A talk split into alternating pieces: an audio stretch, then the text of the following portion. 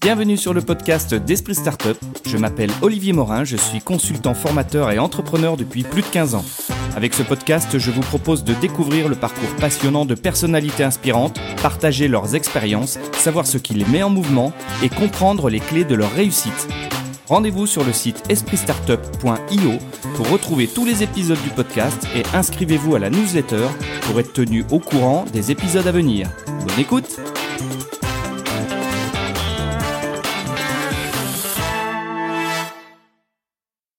Bonjour à tous, on est aujourd'hui euh, dans l'entreprise Diagère euh, à Poligny, dans le Jura, avec euh, François de Fougère. Bonjour François. Bonjour Olivier. François, est-ce que tu peux te, te présenter à nos auditeurs, s'il te plaît? Alors, euh, j'ai 56 ans, je dirige le groupe euh, en fait, euh, qui est une société qui comporte plusieurs activités, notamment dans la construction, avec des produits de, de, de, perçage pour le bâtiment, et puis dans l'industrie, avec beaucoup de produits pour d'usinage pour le, le, milieu aéronautique et automobile. D'accord, tu peux nous, nous dire d'où tu viens, faire un, un, petit portrait de toi? Alors, euh, alors moi je suis parisien d'origine déjà pour commencer. Hein, je suis né à, Paris, mais en fait je suis jurassien de cœur. Donc euh, ma famille est d'origine jurassienne, donc on est revenu euh, dans la région. Donc euh, voilà déjà un petit peu euh, l'origine, on va dire sanguine de, la famille de Fougères. Ensuite, tu disais jeune homme tout à l'heure. Ouais, ouais. à 56 ans, on est encore un gamin, non euh, ah, Je pense. Presque. Donc, euh, après, c'est une question de pensée. Hein, c'est, euh, c'est l'âge se situe à cet endroit-là. Non. Euh, après, pour pour ce qui concerne le euh, François bah François lui il a il a grandi euh, il a grandi ici dans le Jura il a fait un peu ses armes euh, à Poligny avec toujours une, une souche et une visée un peu sur le Haut-Jura parce que j'aime bien la montagne. Et puis derrière on a on a une, une comment dire une c'est un peu délicat hein, de comme ça d'aborder son, son thème personnel. Bon après on a beaucoup de beaucoup de d'études. Et puis après arriver dans la dans, dans, l'unité familiale avec mes parents qui dirigeaient l'entreprise d'accord. Donc donc en fait, euh, à l'origine, ton ta, ta, famille est du Jura, du Haut-Jura, c'est ça, de Saint-Claude? Alors mon père est jurassien, ma mère est parisienne. Donc euh, le côté parisien vient de vient du côté euh, maternel et mon père, lui, par contre, était Saint-Claudien et pontisalien même. D'accord. Donc il est parti de, de Saint-Claude pour rejoindre ta mère à... on, on, dit bien ce que femme veut, Dieu veut. Donc mon père a suivi ma mère sur Paris. D'accord. Et ils ont, il est parti pour faire quoi? À part suivre ta mère, bien sûr, mais non, alors à l'époque, euh, dans les années dans les années 50, euh, il n'y avait pas beaucoup de travail. Hein, donc, euh, lorsqu'ils se sont rencontrés, il y avait un, choix à faire. Et mon père est parti à Paris pour essayer de, trouver du travail. Et puis, il avait un savoir-faire hein, qui était la mécanique. Il savait faire des outils. Et comme ils habitaient dans le 20e arrondissement, à côté du Père Lachaise, donc ils ont commencé à faire quelques produits. Alors, mon père les fabriquait le matin, allait les vendre l'après-midi chez tous les fabricants euh, de, de, de, de pierre tombale et donc il allait vendre ses, ses outils euh, pour faire des, des, du perçage. Et c'est comme ça qu'ils ont démarré. Donc euh, ça a été vraiment dans un local de 9 mètres carrés trois machines et ma mère qui l'aidait un petit peu à faire sa comptabilité et, et c'est son secrétariat. Donc ta mère tout de suite a travaillé avec ton père dans, dans l'entreprise? Oh oui mais à temps partiel. Je veux dire c'était vous imaginez bien il vendait s'il vendait 15 outils par jour c'était le grand maximum hein, c'était on est plusieurs centaines de milliers aujourd'hui, mais à l'époque c'était 15 outils, hein, c'était vraiment rien du tout. Hein. Ils n'avaient pas forcément de quoi se nourrir tous les jours. Hein. Je sais que ma mère me disait, ils n'avaient pas de quoi se payer un sandwich tous les jours. Hein. Ah oui, et, et, ta mère faisait quoi à l'époque À part aider ton père, elle avait un, un autre emploi ou euh, elle était mère au foyer? Alors à l'époque, dans les années 50, faut imaginer que euh, les femmes ne travaillaient pas toutes. Je veux dire, il y avait de la guerre. sortie de la guerre. Alors oui, ici il y avait un peu de, il y avait un peu de travail parce qu'effectivement il y avait euh, comme beaucoup de femmes qui travaillaient en, pendant les pendant les, le conflit, mais en, en, sortie de la guerre, euh, quand les hommes étaient revenus, il y a des, les, les, emplois étaient quand même majoritairement masculins, ce qui est plus le cas aujourd'hui. Hein. On a une, parité beaucoup plus importante, mais à l'époque non, c'était euh, c'était pas ça. Donc non, elle travaillait pas tout de suite. Elle a travaillé pour aider mon père. Et puis après, ben voyant que l'argent ne rentrait pas dans le foyer, hein, il fallait donc là, elle s'est mise à travailler. Elle travaille pour le pour une quincaillerie, je crois. Elle avait fait un peu de secrétariat. Enfin, c'est comme ça qu'elle a fait ses armes euh, au départ. Et puis après, elle, s'est associée à mon père. Et là, ils ont progressé tous les deux euh, juste pour en faire l'entreprise qui est, qui est aujourd'hui. D'accord. Alors, on reviendra sur le sur la naissance de l'entreprise. Mhm. euh, donc, toi, tu tu nais dans cet environnement-là, parisien. tes parents décident de revenir dans le Jura. Et t'es arrivé dans le Jura à quel âge? Alors, ce qu'il faut comprendre, c'est que euh, à l'époque, euh, dans les années 60, 68, 70, Paris en fait grandissait et il fallait externaliser en fait ces entreprises, ces micro-entreprises qui étaient présentes dans la dans la ceinture parisienne, en fait, dans le cœur de la ville. Et donc, il y avait une incitation forte de, de la mairie de Paris de faire sortir ces entreprises. Et du coup, mon père, qui était jurassien, a, a regardé du côté du Jura pour venir s'implanter ici. Alors ça n'a pas été très simple, hein, parce que c'était pendant les événements de 68. Et, et il a euh, donc fait pendant deux ans le trajet euh, toutes les semaines euh, Paris-Poligny en voiture pendant les événements, hein, donc de 68 à 70 pour définitivement implanter l'entreprise en 70 à Poligny. D'accord. Et moi j'avais 7 ans à l'époque. Ok.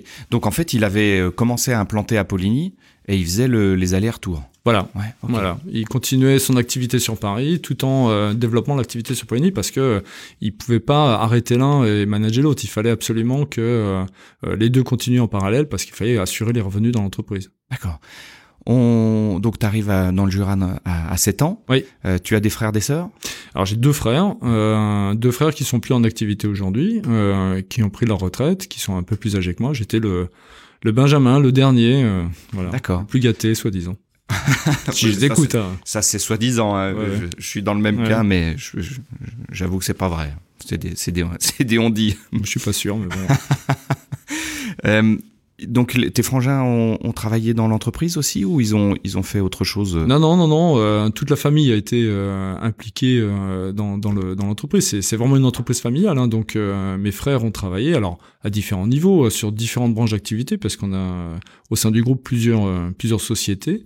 Et donc mon frère aîné Philippe lui avait travaillé sur une entreprise qu'on avait repris sur Besançon qui s'appelle euh, Microbat et qu'il avait bien développé à une époque. Ensuite, euh, il a quitté le groupe. Ensuite, mon autre frère, lui, travaillait euh, depuis longtemps sur la branche industrielle, hein, puisqu'il avait développé cette activité avec mon père. Et ils ont mené ce qui est Diageo Industrie aujourd'hui, qui est une belle société au sein du groupe qui travaille sur des, des produits extrêmement techniques pour l'aéronautique notamment, entre autres, hein, mais d'autres d'autres espaces également industriels.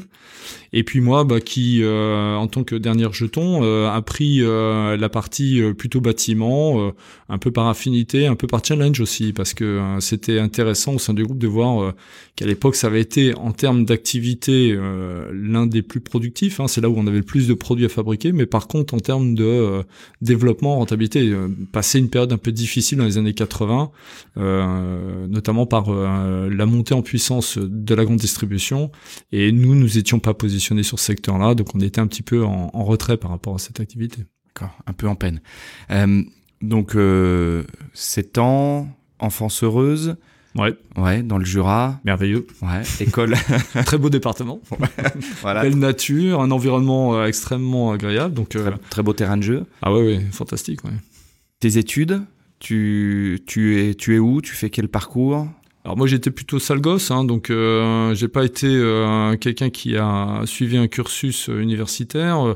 J'ai euh, été plutôt quelqu'un qui a qui est allé jusqu'au bac quand même, mais avec certaines difficultés, pas vraiment une envie d'être un, grand étudiant. Par contre, un appel rapide à, à devoir me jeter dans le dans le monde du travail ça avec une envie même de quitter euh, le, le, le, giron familial. Je voulais pas travailler chez Diagère au grand dame de mon père d'ailleurs à l'époque où on a eu quelques conversations euh, ensemble euh, houleuses on va dire et, en fait, euh, pour m'apercevoir que euh, à terme, en fait, euh, c'est pas vrai. C'était une richesse extraordinaire que mon père m'avait me proposait un challenge et un, style de vie qui était qui était absolument génial et que j'avais pas compris quand j'avais 18 ans, 20 ans, à quel point j'avais en fait de l'or à portée des mains. Alors quand je dis de l'or, pas en termes de rémunération, mais en, termes de, de vie, de qualité de vie, de d'engagement, de, de, passion aussi. Hein.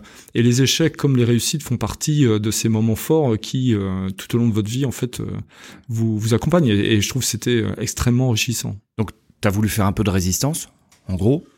Oui, un, petit côté. Après tout, euh, j'ai envie de dire, mon père aussi était. Euh, je peux me permettre un gros mot. Je veux dire, petit con, va faire tes œuvres ailleurs, et puis euh, quand t'en auras marre, tu reviendras. Je veux dire, à un moment donné, c'était, c'était aussi un peu dans cet esprit-là de dire, bah, va, va apprendre sur le terrain. De toute façon, la meilleure façon d'apprendre, c'est, c'est se confronter aux difficultés. Donc, va se, va te, te faire les, les, les dents là-bas, et puis un jour, tu, tu verras. Et effectivement, il avait raison. Je, je lui dois, je lui dois ça. Quand tu dis sale gosse euh, et qu'on te, on te voit aujourd'hui, euh, j'en crois pas un mot. C'est-à-dire que euh, bah, il faut demander aux 200 personnes de Diagère et puis aux 300 personnes du groupe. Je pense qu'ils sont capables de vous dire que je fais de sale gosse.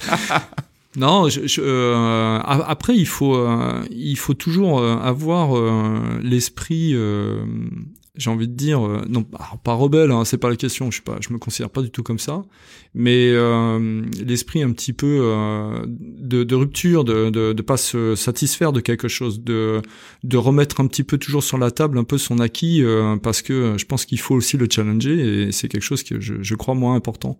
Il faut pas vivre sur ce qu'on a acquis, il faut plutôt se projeter sur l'avenir. Oui, donc plutôt plutôt que sale gosse, quelqu'un qui se qui se satisfait pas de du, du, du, minimum et puis qui va aller fouiller un peu, qui va aller remettre un peu en question les les, les choses. Bah, il faut accepter le risque en fait. C'est ça. Je pense que euh, si on peut pas être un entrepreneur ou avoir une euh, une, une vie d'entreprise sans comprendre sans prendre de risques. Et il faut euh, il faut pas accepter une situation comme étant ça y est je suis arrivé quoi. C'est on n'est jamais arrivé. Et j'ai envie de dire par le haut comme par le bas. Euh, on a vécu des moments euh, en 2008, jamais euh, janvier 2008, jamais j'aurais cru qu'on allait avoir une crise comme on l'a connue. Et ça, ça m'a profondément marqué parce que dans un périple de vie, je pensais pas que ça puisse arriver. donc et donc ça donne des leçons extraordinaires. Ça, entre autres, hein, mais il y en a eu d'autres, des conquêtes de parts de marché, des éléments de, de victoire ou des pertes de clients qui m'ont marqué aussi tout au long de ma, de ma carrière. Et ces éléments de risque, je m'aperçois que en, en me retournant bah, ça a forgé euh, l'esprit de l'entreprise, ça a forgé le mien. Et puis, euh, ça m'a surtout appris que, euh, dans le fond, bah, on, est, on, est, on peut être mortel, mais on peut aussi gagner en, en, en, pérennité et en, et en, vision vers l'avenir grâce à ça. Un peu d'efficience supplémentaire. Il faut jamais avoir peur du déséquilibre parce que c'est lui qui vous fait avancer. Dès que vous êtes stable euh, sur vos deux pieds, vous n'avancez plus. Et il faut provoquer ce déséquilibre pour pouvoir donner euh, envie d'aller un peu plus loin. C'est ça. Si on s'assoit un peu trop profond dans sa chaise euh, et qu'on on la bascule de deux crans en arrière, c'est terminé. voilà. Donc là, tu, tu donc tu, tu, tu fais le bac. Tu arrêtes ou tu continues un peu? Tu vas travailler ailleurs? Tu vas travailler dans, dans l'entreprise? Non, non, non, euh, j'arrête. En fait, euh, j'ai travaillé un petit peu ailleurs, donc j'ai fait plein de petits métiers euh, à, à, côté avec des rencontres euh, très enrichissantes. C'est là, c'est là où il y a un facteur humain euh, extrêmement, extrêmement fort parce que euh, des gens qui m'ont euh, parlé de leur philosophie de la vie, qui m'a inspiré sur la manière de, d'entreprendre un petit peu la vie en société. Voilà. Donc, t'as quelques noms des, des gens qui t'ont marqué à cette époque-là, des métiers qui t'ont marqué. Là, t'es en train de puiser sur ma mémoire. Je suis pas sûr d'en avoir. Pardon, je t'avais pas prévenu.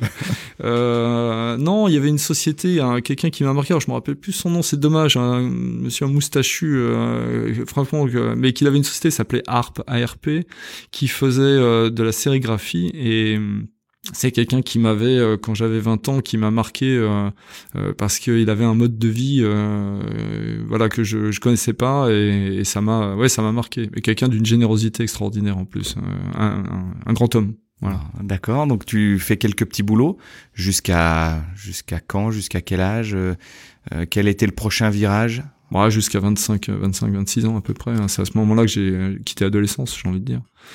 Et puis après, euh, après ça a été euh, vraiment rentré dans le dur. Alors entre temps, j'avais un peu travaillé euh, quand j'avais vraiment besoin alimentaire. J'avais travaillé un peu dans l'entreprise quand même hein, pour gagner quelques sous. Mais et là, mon père m'a vraiment mis les doigts dans le dans le cambouis, dans le sens où, bah, ok, tu reviens, c'est bien, mais tu vas d'abord en faire tous les métiers de l'entreprise et tu vas déjà t'approprier en fait cette société. Parce que ça marchait bien déjà Oui, ça, donc, ça, ça fonctionnait plutôt déjà pas mal. Euh, tes parents pouvaient presque subvenir à tes besoins. Euh, non, ils ont, ah ils t'ont laissé un peu dans le dur? C'est pas dans l'esprit de la famille de, de, payer comme ça quelqu'un à rien faire.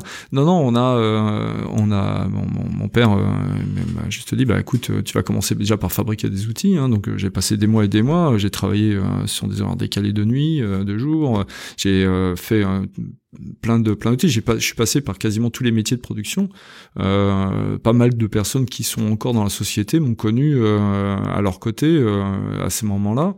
Et alors, si vous les interrogez, je pense qu'ils auront plein de choses à vous raconter. J'ai pas forcément. Euh, je vais prendre des noms. On fera en off. Hein, euh, après, je vous raconterai les anecdotes. Mais euh, et puis et puis après, j'ai eu vraiment une, une, une comment dire une, une position entre guillemets de management bien plus tard, plusieurs années après. Hein, c'est vers 28, 29 ans qu'on a commencé à me confier un peu de tâches de managérial dans l'entreprise. après, j'ai refait une formation en contrôle de gestion pour comprendre vraiment tout ce qui était l'environnement d'une société, parce que j'avais pas forcément ce bagage avec moi, donc il fallait un peu de théorie quand même. On peut pas faire que de la pratique, il faut de la théorie. Et puis euh, et puis voilà. Et puis après, ben un jour, en fait, on a été approché par un grand groupe international qui voulait racheter euh, le groupe Diagère, et, moi j'ai refusé euh, cette cette vision. Je voulais vraiment rester dans le cœur. Donc on a failli avoir une scission. J'ai bien failli, hein, ça c'est pas fait, mais il failli avoir une scission du groupe, une partie industrielle, partie bâtiment, et c'est là que j'ai pris mes marques au niveau du bâtiment. D'accord. Donc le, là, il y a eu, euh, il y a eu un moment donné un choix à faire, et euh, tu t'es dit, euh, allez, je prends, je prends mon, je prends les rênes. Ouais, je prends mon avenir en main, et puis ce choix, ça y est, je le prends, quoi qu'il advienne, quoi qu'il arrive, ça fera partie de mes choix de vie. quand tu dis que tu as passé du temps, quelques années, à faire tous les métiers de l'entreprise, avec le recul aujourd'hui, tu te dis, c'était du temps perdu ou ça m'a vraiment permis de, de comprendre ce qu'enduraient les gens, ce que ce qu'ils faisaient au jour le jour, de comprendre le métier, d'être au plus proche de de la fabrication. Ou euh, aujourd'hui c'est un vrai atout. C'est c'est une super expérience. On apprend généralement mieux par expérience que qu'en théorie hein, sur dans le livre. c'est mon opinion par rapport à ça.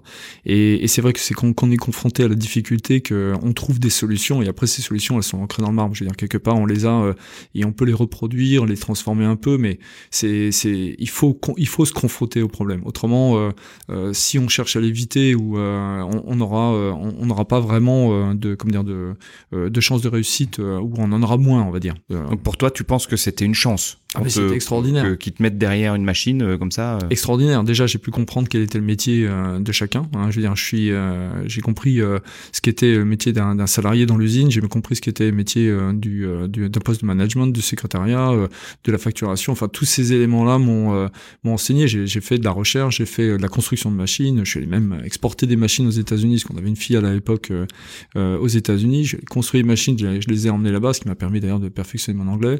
Et j'ai vécu sur des euh, là-bas dans des, des, des, moments assez, assez intéressants. J'ai vu même comment euh, travailler euh, des étrangers sur nos équipements qui m'ont absolument surpris par rapport aux habitudes de travail qu'on avait nous en France. Donc voilà, toute cette confrontation a été un moment de grande de grande richesse et grande qualité. C'est ce qui a forgé mon caractère, je pense, au niveau du management de l'entreprise. D'accord. Donc ça, on, tu reprends les rênes en quelle quelle année?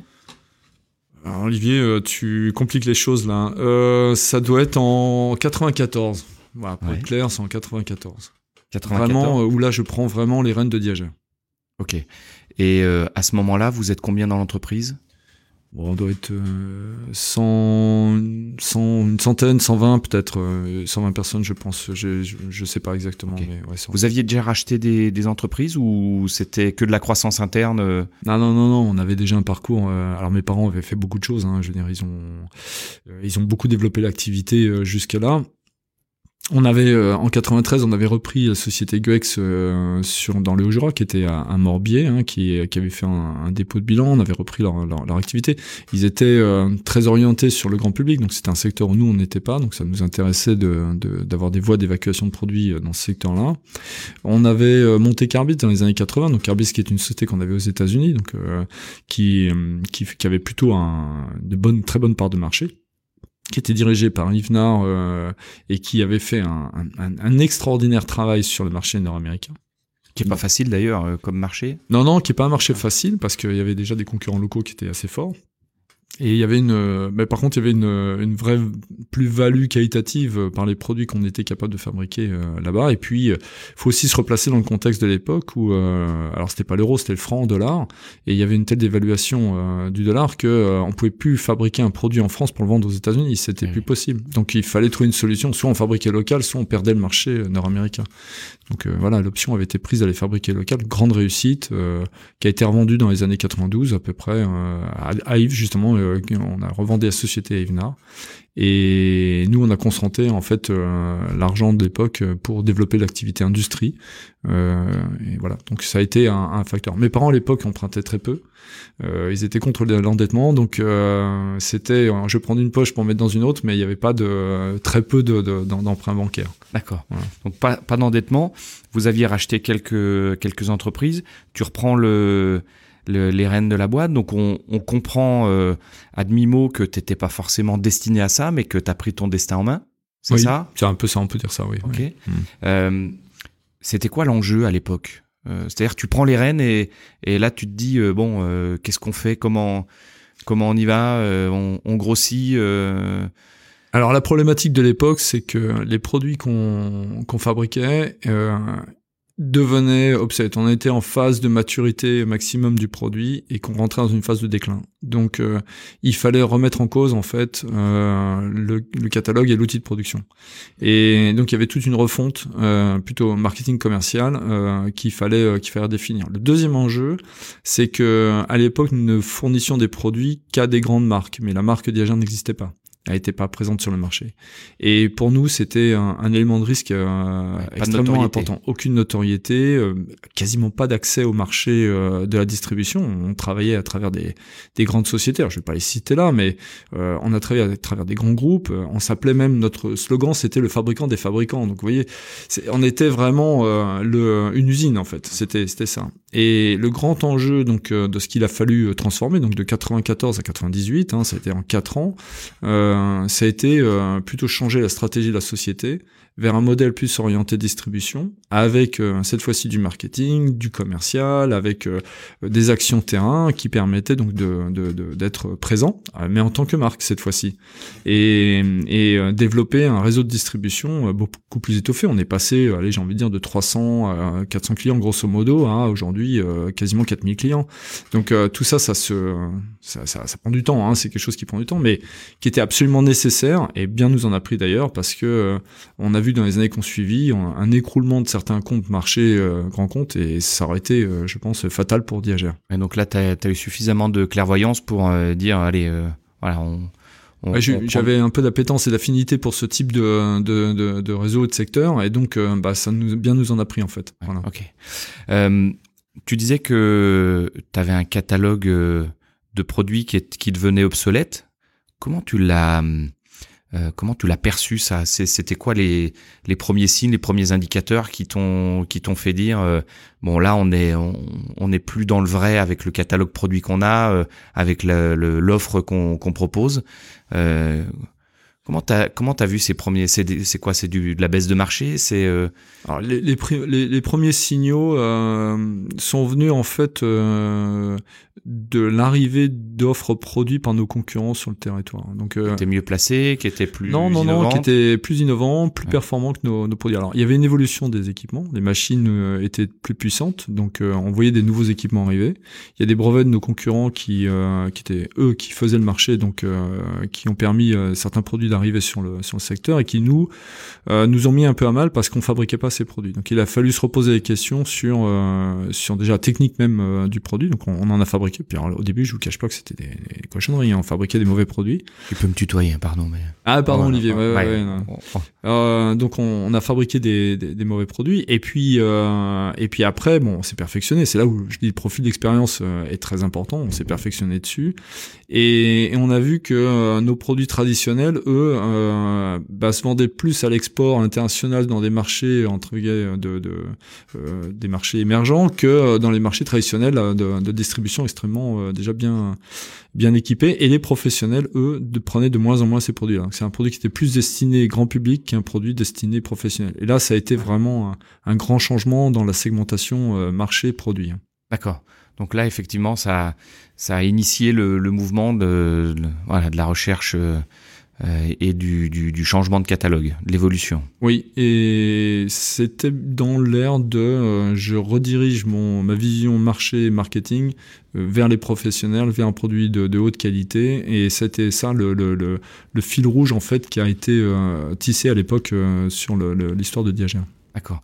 Pour toi, c'était une, c'était important de, te différencier, de remonter en qualité euh, et de te positionner sur les professionnels. C'était vraiment ça que euh, que tu aimais faire ou c'est plutôt euh, par instinct euh, euh, par feeling euh... Non, non, euh, clairement, il y, y, avait, il y avait, il y a deux marchés en fait dans, dans le bâtiment. Hein. Il y a le marché du grand public, le bricoleur, le bricoleur, où là on sentait une montée en puissance de l'Asie qui était extrêmement forte, où les acheteurs nous mettaient systématiquement en concurrence aux Chinois avec des prix qui étaient 50 à 60% moins chers que nous. Sur des usages, on sait très bien qu'un bricoleur, euh, il n'a pas un usage effréné euh, d'un outil de perçage. Donc, euh, je me rappelle un acheteur de Leroy Merlin qui m'a dit un jour, mais votre forêt, vous êtes gentil, un bricoleur, il l'utilise une fois par an. Alors, j'ai pas besoin d'avoir un outil qui tienne 350 trous, il va faire un trou. Et, et c'est là que euh, je me rappelle très bien ce monsieur, je le remercie parce que il m'a ouvert les yeux sur euh, sur les fondamentaux de mon entreprise, me dire mais moi il faut que je m'adresse aux gens qui percent 350 trous minimum et même pas par an, euh, j'ai envie de dire 350 trous tous les 15 jours quoi. C'est ces gens-là qui m'intéressent. Et donc c'est là qu'on voit que les usages dans le milieu professionnel, que ce soit l'artisan plombier, électricien, qui a besoin lui d'équiper la maison et surtout dans le dans alors dans le neuf mais surtout dans la rénovation, dans les pierres dures bah, il a besoin d'outils euh, euh, qualitatifs. Et puis on voit qu'il y a des, des techniques, euh, ne que la climatisation ou autres, qui nécessitent euh, des perçages plus importants, plus gros, plus longs. on a les, tout ce qui est renforcement des, des fondations de maison, notamment contre l'humidité haute, qui nécessite des produits, enfin, faudrait de 4 mètres de long pour aller percer dans des, dans des, dans des fondations. Oui, parce que on, on l'a, on l'a peut-être pas dit assez clairement, mais ton cœur de métier, c'est la construction, enfin la fabrication de forêts pour le perçage. Alors ça c'est l'activité. Je parle effectivement euh, du bâtiment parce que ça a été la genèse de ma, ma présence le dans secteur bâtiment dans l'entreprise. Voilà. Maintenant ça fait euh, maintenant euh, quelques années où euh, je suis aussi dans le dans le secteur industriel. On est en pleine transformation avec ma nièce qui a repris d'activité sur le sur ce secteur-là et, et, toute l'équipe qui l'entoure. on est en plein de remodelage on va dire du secteur industriel avec des nouvelles dispositions en part de marché. Hein. donc l'aéronautique et l'automobile faisant toujours partie des secteurs clés sur lesquels on est présent. Mais on voit qu'on a d'autres secteurs qui commencent à émerger et ça c'est intéressant. Et là tu fabriques, euh, sur le secteur industriel, tu fabriques des outils de découpe aussi? Alors, on fabrique euh, des outils de perçage, fraisage, alésage, qui sont en carbure, qui, euh, sont en diamant également, avec euh, différents types de revêtements. Alors là, je suis pas un hyper spécialiste de la technique. Hein. Je vais être honnête. Euh, si, on, si tu commences à rentrer dans le ah. détail technique, je vais vite être coincé. Donc, on va perdre les gens après. Ouais, mais même, même moi, je suis déjà perdu. Donc, c'est sûr qu'on va les perdre. Enfin, je sais pas. Non, certains techniciens seront, seront répondre à ma place. Non, clairement, ce qu'il faut pour nous sur ce secteur-là, c'est toujours garder l'esprit, ce qui est cas, hein, euh, que c'est seulement la, haute technologie qui nous sortira de, de, ce, de ce, développement. on a vraiment une, euh, une, une, équipe de recherche en interne euh, qui est très efficace hein, et on, a des propositions aujourd'hui qui sont bien en avance par rapport à, à, ce que le marché même euh, peut en attendre. Donc c'est bien qu'on va on va au devant même euh, du, du problème. On, on, anticipe les problématiques, on travaille en collaboration avec eux et avec avec nos clients, hein, je veux dire pour pour développer euh, sur des problématiques liées aux matériaux et à l'usage. Et, et c'est vrai que ça c'est un c'est un secteur où moi j'ai beaucoup d'espoir pour les années à venir, même si aujourd'hui L'automobile, le secteur de l'industrie est plutôt en souffrance. Hein. Je pense que euh, t'es pas sans ignorer qu'aujourd'hui euh, l'industrie est plutôt sur des, des, valeurs en retrait, mais euh, bon, c'est des Compliqué. ouais, mais ce sont des, des phénomènes. Euh, il faut se projeter dans le temps. C'est pas quelque chose qui va être, c'est pas un gouffre. On est sur un problème de de, de, de chute temporaire qui repartira Comme derrière. Tu disais, c'est un c'est un mouvement de déséquilibre qui est, qui est aujourd'hui pas en faveur, mais je pense que euh, après c'est un titre personnel, mais le l'industrie est en train de se réinventer et doit se réinventer, euh, notamment parce que euh, au niveau du marketing, on voit que les gens ne veulent plus euh, le l'ancien modèle industriel où on, on faisait des produits, c'était jetable, on faisait pas forcément attention à ce qu'on faisait, comment on le faisait, et aujourd'hui il y a un vrai retour en arrière. Donc l'industrie c'est plus là, c'est essentiellement de la recherche et développement, c'est c'est tout ça. Alors nous, nous, on a, oui oui tout à fait. Alors il y a la création produit, hein, donc recherche, développement, création produit, trouver des usages euh, nouveaux effectivement, euh, euh, accompagner également nos clients sur des nouveaux matériaux de façon à pouvoir leur garantir une capacité d'usinage dans, dans, les nouveaux matériaux. Et, et je vois nous, alors on pourrait parler RSE aussi parce que ça ça fait partie de mes dada et puis je l'avais noté, on l'abordera. Ok super parce que tout le monde je vais me faire taper dessus si j'en parle pas.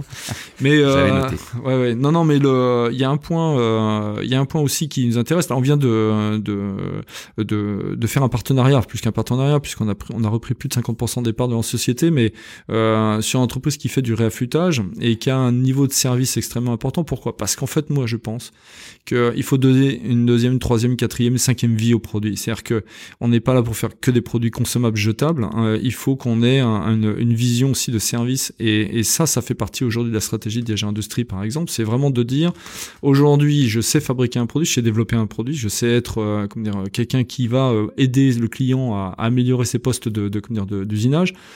Mais je veux aussi que ce produit puisse être réutilisé derrière pour que, bon, déjà, en termes de coût, c'est plus intéressant pour lui euh, d'avoir un produit qui dure 5 à 7 fois sa durée de vie habituelle.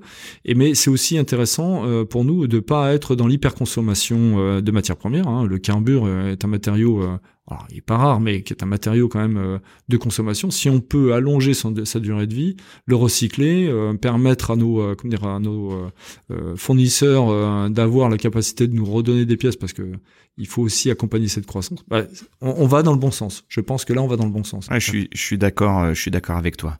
Je, je refais un, un, bond en arrière par rapport à, à la proposition de valeur, parce que tu as dit quelque chose que, que, que je trouve hyper intéressant et, et qui est un peu un cas d'école. Euh, notamment parce que dans mes dans mes fonctions de de formation, je prends toujours euh, cette euh, cet exemple-là de, de de la personne qui va acheter un forêt ou une perceuse et, et, souvent on se trompe en lui vendant un, forêt ou une perceuse en pensant qu'il veut acheter un forêt ou une perceuse mais en fait lui il achète ça pour faire quelque chose, c'est-à-dire un trou. Et, effectivement, euh, je trouve que l'exemple est extraordinaire. C'est quand on dit, ben voilà, nous on fait des, des forêts pour des gens qui vont faire un trou. Euh, eh bien, euh, quelle est la proposition de valeur pour cette personne-là? Effectivement, si on lui vend euh, un forêt, le forêt 3000, euh, au prix euh, qui va pas, euh, ça, ça, la proposition de valeur sera pas la bonne. Donc je trouve que c'est assez, euh, c'est assez intéressant comme comme exemple. Ça a été une des raisons pour laquelle donc on a on a on n'a pas suivi ce marché du grand public parce que effectivement on était en, on était en décalage par rapport à par rapport à ça et ça sert à rien de faire de l'hyper qualité pour un secteur où en fait c'est pas leur leur leur objet premier, c'est pas leur première demande. Là, je suis tout à fait d'accord. Après, je pense qu'il faut aussi euh, alors, je suis pas moi je, travaille beaucoup à l'export hein. on a plus de 50% de notre activité internationale on travaille avec 80 pays euh, on parle je sais pas combien de langues ici alors pas moi hein, mais euh, d'autres personnes parlent beaucoup de langues ici en interne c'est euh, ça fait aussi partie du code génétique de la société et donc je vais pas aller taper sur le sur le dos de, des gens qui, qui qui sont à l'international. Ce que je veux dire par là, c'est que je pense qu'il y a euh, une segmentation euh, euh, comment dire, marché dans le monde où il y a des produits qui peuvent être très bien fabriqués en Europe, en France, dans le Jura, et qui ont toute leur raison d'être à être fabriqués localement. Et puis il y a des marchés qui de toute façon ne peuvent pas accueillir ce type de produits. Il faut des produits d'entrée de gamme. Et, et, voilà, ça fait partie aussi du, du, du, périmètre et on doit on doit en tenir compte. Bah, sinon il faut il faut accepter d'acheter son son forêt qui va percer un trou à 50 balles. Alors, grosso modo, ça fait 50 francs le trou. C'est pas mal, je trouve. Hein, hein pour, pour, mettre un tableau au mur, je trouve que c'est un peu cher. Ouais, je pense que c'est, on est pas mal. Ouais. D'accord, ok. Euh, dans ce que tu nous dis là aujourd'hui sur euh, sur Diagère, donc 50% euh, à l'export, ce, ce, qui veut dire que vous avez implanté d'autres unités dans le monde. à quel endroit alors on a euh, on a une activité en Allemagne euh, industrielle puisqu'on fabrique euh, des embouts de vissage et des portes embouts là-bas donc c'était une, une, opportunité d'acquisition en, en, 2013 qu'on a qu'on a repris. C'est USH c'est ça? C'est USH la société USH. Ouais ouais ouais. Alors on vend sous la marque Diagère ici en France hein, mais alors ce sont des, de, de très bons produits alors ça reste des embouts de vissage hein, c'est une petite activité en termes de, de volume et d'activité mais c'est très complémentaire à notre périmètre euh, perçage. vous savez, moi, j'ai toujours pensé que quand on faisait un trou, c'était pour le boucher derrière avec une cheville. Donc euh, c'est et la cheville, on visse quelque chose à l'intérieur. Donc on est bien dans l'esprit perçage, vissage. Ça, ça c'est bien, c'est bien cohérent. Dans toute la chaîne de valeur. Exactement. Et on a ça donc en Allemagne. Et puis pour nous, c'est aussi avoir un petit peu un pied en Allemagne, c'est intéressant parce que l'Allemagne est reconnue comme étant aujourd'hui le, le, cœur d'activité de, de l'outillage en général. Donc euh, voilà, ça nous permet d'avoir une petite étiquette allemande. On a une grosse activité sur le Mexique euh, qui nous permet d'avoir avec l'ALENA euh, une porte ouverte sur les États-Unis et le Canada. Et puis en même temps, comme c'est hispanophone, ça permet de travailler avec l'Amérique du Sud, l'Amérique centrale. Et c'est des secteurs qui sont en, bonne croissance, on, peut dire, qui portent même des éléments de croissance importants pour les années à venir. Donc ça c'est vraiment très bien. On a une collaboration avec un, un très gros acteur euh, du marché nord-américain qui euh, qui nous booste pas mal. Et sans cette présence au Mexique, je pense qu'on n'aurait jamais pu on n'aurait jamais pu le faire. Alors c'est c'est bien. Et puis en plus au Mexique, j'adore les tacos. Euh, j'aime bien la bière locale, donc c'est pas mal. Faire un peu de tourisme en plus, c'est bah, pas trop de tourisme, mais des espaces culinaires de temps en temps le midi, c'est pas mal. Ouais, entre c'est mieux qu'une soupe. C'est plutôt agréable. Oui, ça va. Euh, L'Asie, non, l'Asie. Euh, non, non, Alors l'Asie. Euh, J'avais noté que vous étiez vous étiez allé sur Singapour, Shanghai. Oui, on avait on a eu un bureau à Singapour en partenariat en joint venture avec un, un acteur local. Euh, on a eu un, un, bureau à Shanghai aussi, mais ça c'était surtout du temps où on avait une action avec le grand public, où on avait un bureau d'achat sur Shanghai pour me permettre d'acheter correctement les produits. Non, on a fait marche arrière là-bas. C'était un peu le miroir aux alouettes. On s'est, comme tout le monde, imaginé un milliard d'habitants. Si tout le monde achète un forêt, mon Dieu, on en a pour des années. Euh, mais en fait, euh, non, c'est, on voit bien que l'Asie c'est certainement euh, le secteur où il faut vendre le moins cher possible. Donc c'est pas dans notre domaine de compétences. Dans le milieu du bâtiment, je sais pas si tu as déjà vu des immeubles se construire là-bas. Je veux dire ils sont pas, euh, je veux dire sincèrement, si les gars va mettre euh, 5 minutes pour percer un trou au lieu de euh, 2 minutes 40 avec nos produits, euh, ça va pas le déranger parce qu'il va mettre 50 personnes pour percer le trou, là on en met 10 chez nous. Et voilà, donc il y a, y, a, y, a, un rapport entre le coût et puis le, le, le délai qui est pas le même euh, que chez nous. Mais comme le, la main d'œuvre coûte moins cher, euh, c'est pas grave si on en met plus et plus longtemps, euh, bah, alors que nous. Voilà, c'est un peu ce qu'on m'avait rétorqué quand j'avais voulu aller là-bas. Hein. Après, il y a des acteurs locaux qui construisent des des, des bâtiments. si je prends le nucléaire en Chine, j'imagine très bien que quand ils font un trou dans le nucléaire, c'est de précision. Là-dessus, j'ai pas le réseau de distribution qui me permet d'y aller. J'ai pas les hommes non plus pour y aller. Ça aurait été, je pense, investir énormément d'argent. Je suis pas certain qu'on en a eu un grand retour. Donc fausse bonne idée. Oui. Et ça c'est euh, c'est dur comme échec ou euh, ou tu t'es dit non on le on le teste on le lance on on y va à budget euh, budget serré puis on voit ce que ça donne ou est-ce que tu avais un gros espoir dessus? En, fait, comme toute expérience, positive ou négative, c'est enrichissant. Je veux dire, à un moment donné, même si sur le coup, quand on a fait marche arrière, on a euh, un peu d'amertume parce qu'on s'est dit bah tiens j'ai passé des années à croire, à penser, j'ai consacré beaucoup de temps, beaucoup de travail à faire ça, et sur le fond euh, voilà le résultat c'est euh, je me retire. Oui, mais derrière, ça m'a permis de développer autre chose qui, euh, inspiré de cette expérience, en fait, est devenu extrêmement profitable. Euh, donc c'est là où je, moi je suis toujours positif, même dans un élément un peu euh, un peu de, de, de, recul par rapport à une action, je reste toujours très positif parce que je me dis que ça c'est une super expérience pour ce qu'on va devoir investir demain. Pour peu qu'on en conserve les enseignements, allez. Ce qui ne vous tue pas vous rend plus fort. La bonne maxime. La bonne maxime qu'on aime bien répéter régulièrement mais, oui, mais pour se donner du, du, confort et du courage. C'est juste aussi. Euh, Aujourd'hui, Diagère, c'est combien de, de chiffres d'affaires? Alors là, le groupe euh, total, on approche les 50 millions. Euh, je pense qu'on devrait pas en être loin cette année, si ce n'est plus. Et puis, euh, dont 50 à l'export et dont alors non parce que Diageo Industrie euh, n'est pas dans ces ratios-là. Diageo Industrie est plutôt sur 20-25% de, de chiffre international. Euh, donc on va être plutôt sur 35%, 35 euh, entre 35 et 40 euh, à l'export et puis 60-65 sur sur le national. Ok. Voilà. Et euh, nombre de salariés en France? 300 en France? Ouais. euh, En France, euh, 200, 280 à peu près. Ok. Et à l'international? Ben, euh, faut compter une 40, euh, 40, 45 personnes à peu près. euh, De plus euh, Oui. Ouais, d'accord. Ok. Donc euh, 300. 320, ouais. 325 à peu près. Ouais. Euh, quelles sont euh, tes missions à toi aujourd'hui à la tête de la, de la société Parce que je, suppose qu'il y a tout un tas de services, donc euh, c'est c'est quoi ton ton travail toi au sein de l'entreprise euh, euh, et à la tête du groupe? C'est ce que je me demande tous les jours en fait. Ouais. Non, non. Le alors moi je je suis là. Question piège. Non, non, non, non. La première de mes missions, c'est déjà assurer la cohésion du groupe. Ok. Ça, c'est le premier truc. Analyse du risque, cohésion du groupe, euh, faire en sorte que euh, je suis, euh, j'ai envie de dire, la personne qui euh, euh, fait en sorte qu'il y ait euh, du sens dans le dans le développement de l'entreprise. Hein, donc ça, c'est le premier point. Alors ça, tu vas me dire, ça, ça occupe pas euh, 8 heures par jour, euh, 5 jours sur 7. Hein, c'est pas. euh, mais c'est important parce que euh, je pense que c'est euh, c'est aussi ça qui euh, permet euh, comment dire de fluidifier un petit peu le, le- la relation euh, dans, dans l'entreprise entre les différents euh, services, euh, vision par marché, ainsi de suite. Le deuxième, euh, mon deuxième point d'activité, c'est aussi euh, d'aider euh, d'aider un petit peu euh, toutes ces tous ces services à, à avoir une vision. C'est-à-dire que euh, moi, je vais essayer de leur donner un petit peu le comment je vois l'entreprise dans les 3 à 5 ans.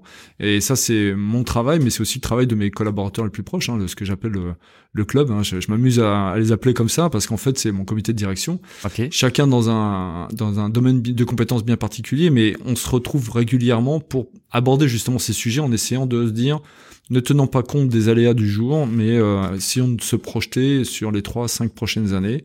Ok. et vérifions qu'un peu cette vision elle est elle est réelle dans, dans le temps. Est-ce qu'elle dure dans le temps? Parce qu'il faut pouvoir aussi faire évoluer son, son son point de son point de vision et donc du coup euh, ça ça fait partie de mes euh, de mes métiers alors c'est pas c'est c'est pas antipathique hein, c'est sympa hein, je veux dire c'est on est plutôt euh, euh, dans des éléments où euh, on essaye de de, de, de comment dire de lisser un petit peu les, les, les aléas du jour Ouais. et plutôt dans de la stratégie que dans de l'opérationnel?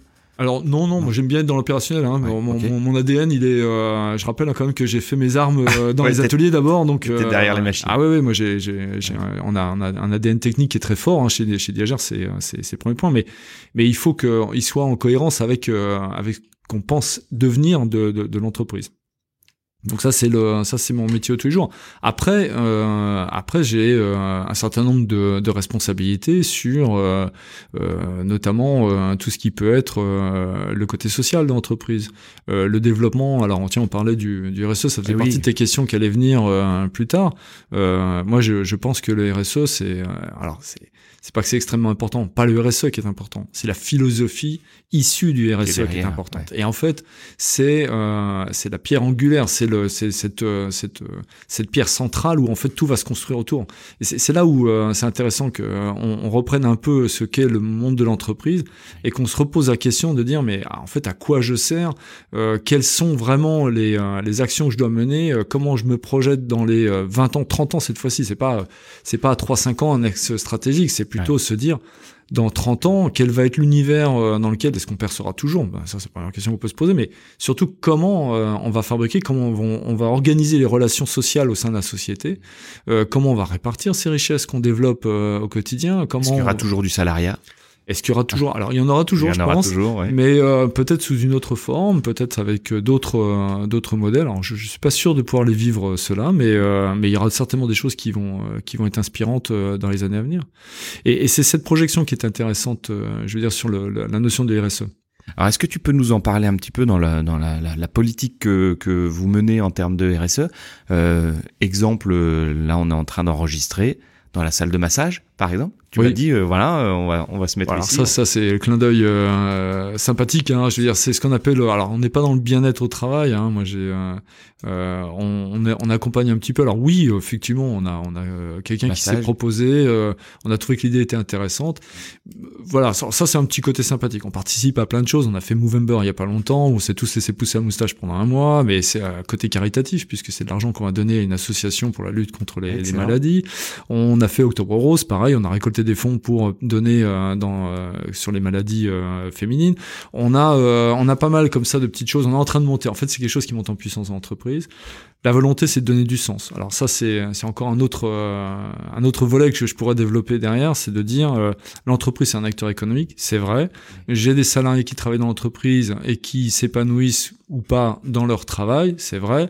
Mais je pense qu'il euh, faut aussi qu'on euh, dirige l'entreprise en, donnant du sens. On n'est pas que pour produire des outils, on doit aussi, euh, dans l'univers des salariés, développer une relation plus intimiste avec avec eux, mais que ce soit eux qui en fait en soi les acteurs. Pas, c'est pas une action verticale de la direction vers vers les salariés. C'est plutôt moi mettre, donner les moyens aux gens de pouvoir à un moment donné aussi s'épanouir au sein de la société avec euh, bon avec nos moyens. On n'est pas non plus euh, un groupe international avec des, sommes énormes à développer là-dedans, mais voilà. Ah en tout cas, tu c'est quelque chose qui aujourd'hui vous pose question et, et que tu as envie de, de, de développer. Euh, Donner du sens. Ouais. Donner du sens. Donc, euh, quelles sont les actions que vous mettez en place au-delà des actions Alors là, on est sur un épiphénomène, hein, le côté massage, le côté voilà. et compagnie, ça c'est plus en, c'est un clin d'œil, mais c'est un clin d'œil. Après, nous, euh, moi, je suis euh, convaincu qu'il faut qu'on neutralise euh, la portée carbone de notre de notre activité. Et alors, on va pas planter des arbres. Hein, je pourrais, hein, sincèrement. Il y a des tas de sociétés qui proposent pour X valeur, vous plantez des arbres, si tu bon, un peu de terrain si tu veux ah, planter des arbres. en plus, j'ai appris que tu étais un exploitant forestier, donc effectivement, tu as de quoi. Non, non. Le, le, point, le point pour nous, c'est en fait, euh, comme on dit, c'est l'électricité qui coûte le moins cher, c'est celle qu'on consomme pas, donc c'est plutôt de travailler sur les économies d'énergie travailler sur la génération d'énergie verte aussi, hein, puisqu'on vient de le nouveau bâtiment qu'on vient de construire, on vient de mettre une euh, comment dire une euh, millimètre carré de cellules photovoltaïques sur le toit pour euh, alors ça va nous fournir 5% de notre consommation. c'est pas grand chose, passer un premier geste. Je pense que ça fait partie des premiers des premiers pas qu'il faut faire. Et c'est je pense qu'on est vraiment dans cette politique des petits pas où tout petit geste quel qu'il soit hein, et vraiment je dis bien quel qu'il soit, il suffit d'éteindre la lumière quand on rentre dans une quand on sort d'une pièce, bah voilà, vous faites un geste. c'est quelque chose qui doit être en considération. Mettre des cellules euh, qui permettent justement d'éteindre systématiquement quand il n'y a pas de présence, bah, je trouve que ça fait partie des, petits gestes. Récupérer la matière première. Quand on fait de l'éco-conception, par exemple, qu'on décide de euh, diminuer la part d'acier ou de carbure sur un produit tout en lui conservant cette même efficacité, ça fait partie des petits gestes qui euh, améliorent la qualité produit réaffûter un produit quand il était utilisé et qui n'est plus opérationnel, lui redonner une deuxième vie, c'est un petit geste. Ça, ça rentre tout à fait dans l'esprit RSE, hein, dans, la notion environnementale. Donc comment comment tu fais avec tes équipes là? C'est que vous identifiez euh, les, les, gros postes, vous identifiez les actions qui peuvent être euh, euh faisables et il y a un service spécial qui s'en occupe dans l'entreprise ou où tu responsabilises tout le monde au fur et à mesure du temps Exactement. En fait, je pense que c'est ça doit être un ça doit être dans la dans le comme dans, dans le dans, dans, le code génétique de l'entreprise, c'est-à-dire que c'est quelque chose où chacun doit se sentir à un moment donné, euh, il doit même pas se poser de questions en fait. C'est quelque chose où dans le, dans l'esprit de l'entreprise, on doit avoir cette vision. Quand on fait de l'éco-conception, en fait, on va pas dire qu'on fait de l'éco-conception. On va jamais le stipuler. On va le faire. Et on va, euh, ça va être une question de dire, ok, bah quand je fais ce produit, tiens, si je faisais ça, ce serait peut-être mieux, et ainsi de suite. C'est, ça, ça vient naturellement quand on est euh, sur le euh, ce qu'on a qu'on a décidé de mettre ces cellules photovoltaïques sur le toit, euh, ça a été une question qui a été évoquée lors du, projet construction. On a dit bah tiens, si on renforçait un peu les piliers pour supporter une charge supplémentaire et puis qu'on se tourne un petit peu vers le photovoltaïque. Bah oui, pourquoi pas. Tiens, c'est une bonne idée. Est-ce qu'on peut chiffrer?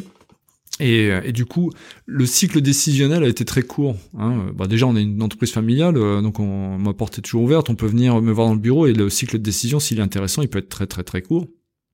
Après, il y en a qui prennent un peu, enfin, un peu plus de temps, mais en, en, tout cas, sur ce genre de, de, de pôle d'intérêt, euh, on voit que ça peut aller vite. Et là, c'est arrivé de la base ou c'est toi qui as impulsé le truc Non, non, non, non, non, non. Je pense que c'est. Alors, je sais pas où d'où ça vient, parce que je pense qu'on a tous un esprit commun à ce moment-là.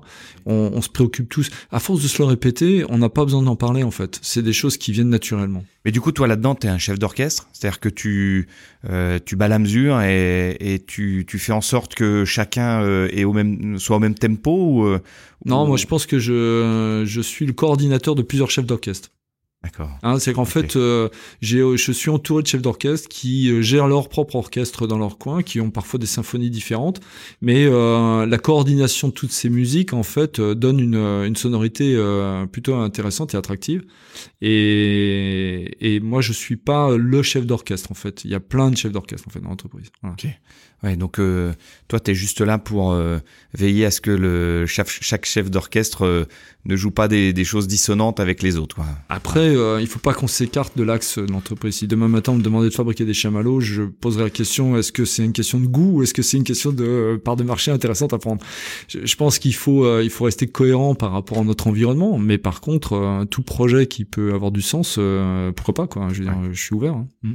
Et là, sur le, le cas du photovoltaïque, aujourd'hui, ça te coûte plus cher que si t'en faisais pas ou euh, Ah oui. Euh, ouais, c'est ça. C'est que c'est un Clairement. réel investissement et tu dis, moi je le fais, ça me coûte plus cher, mais je le fais aussi dans une optique de effectivement de petits pas. Chacun fait euh, fait sa part, quoi. Le retour sur investissement, je crois que c'est 14 ans pour donner un ordre d'idée. Hein.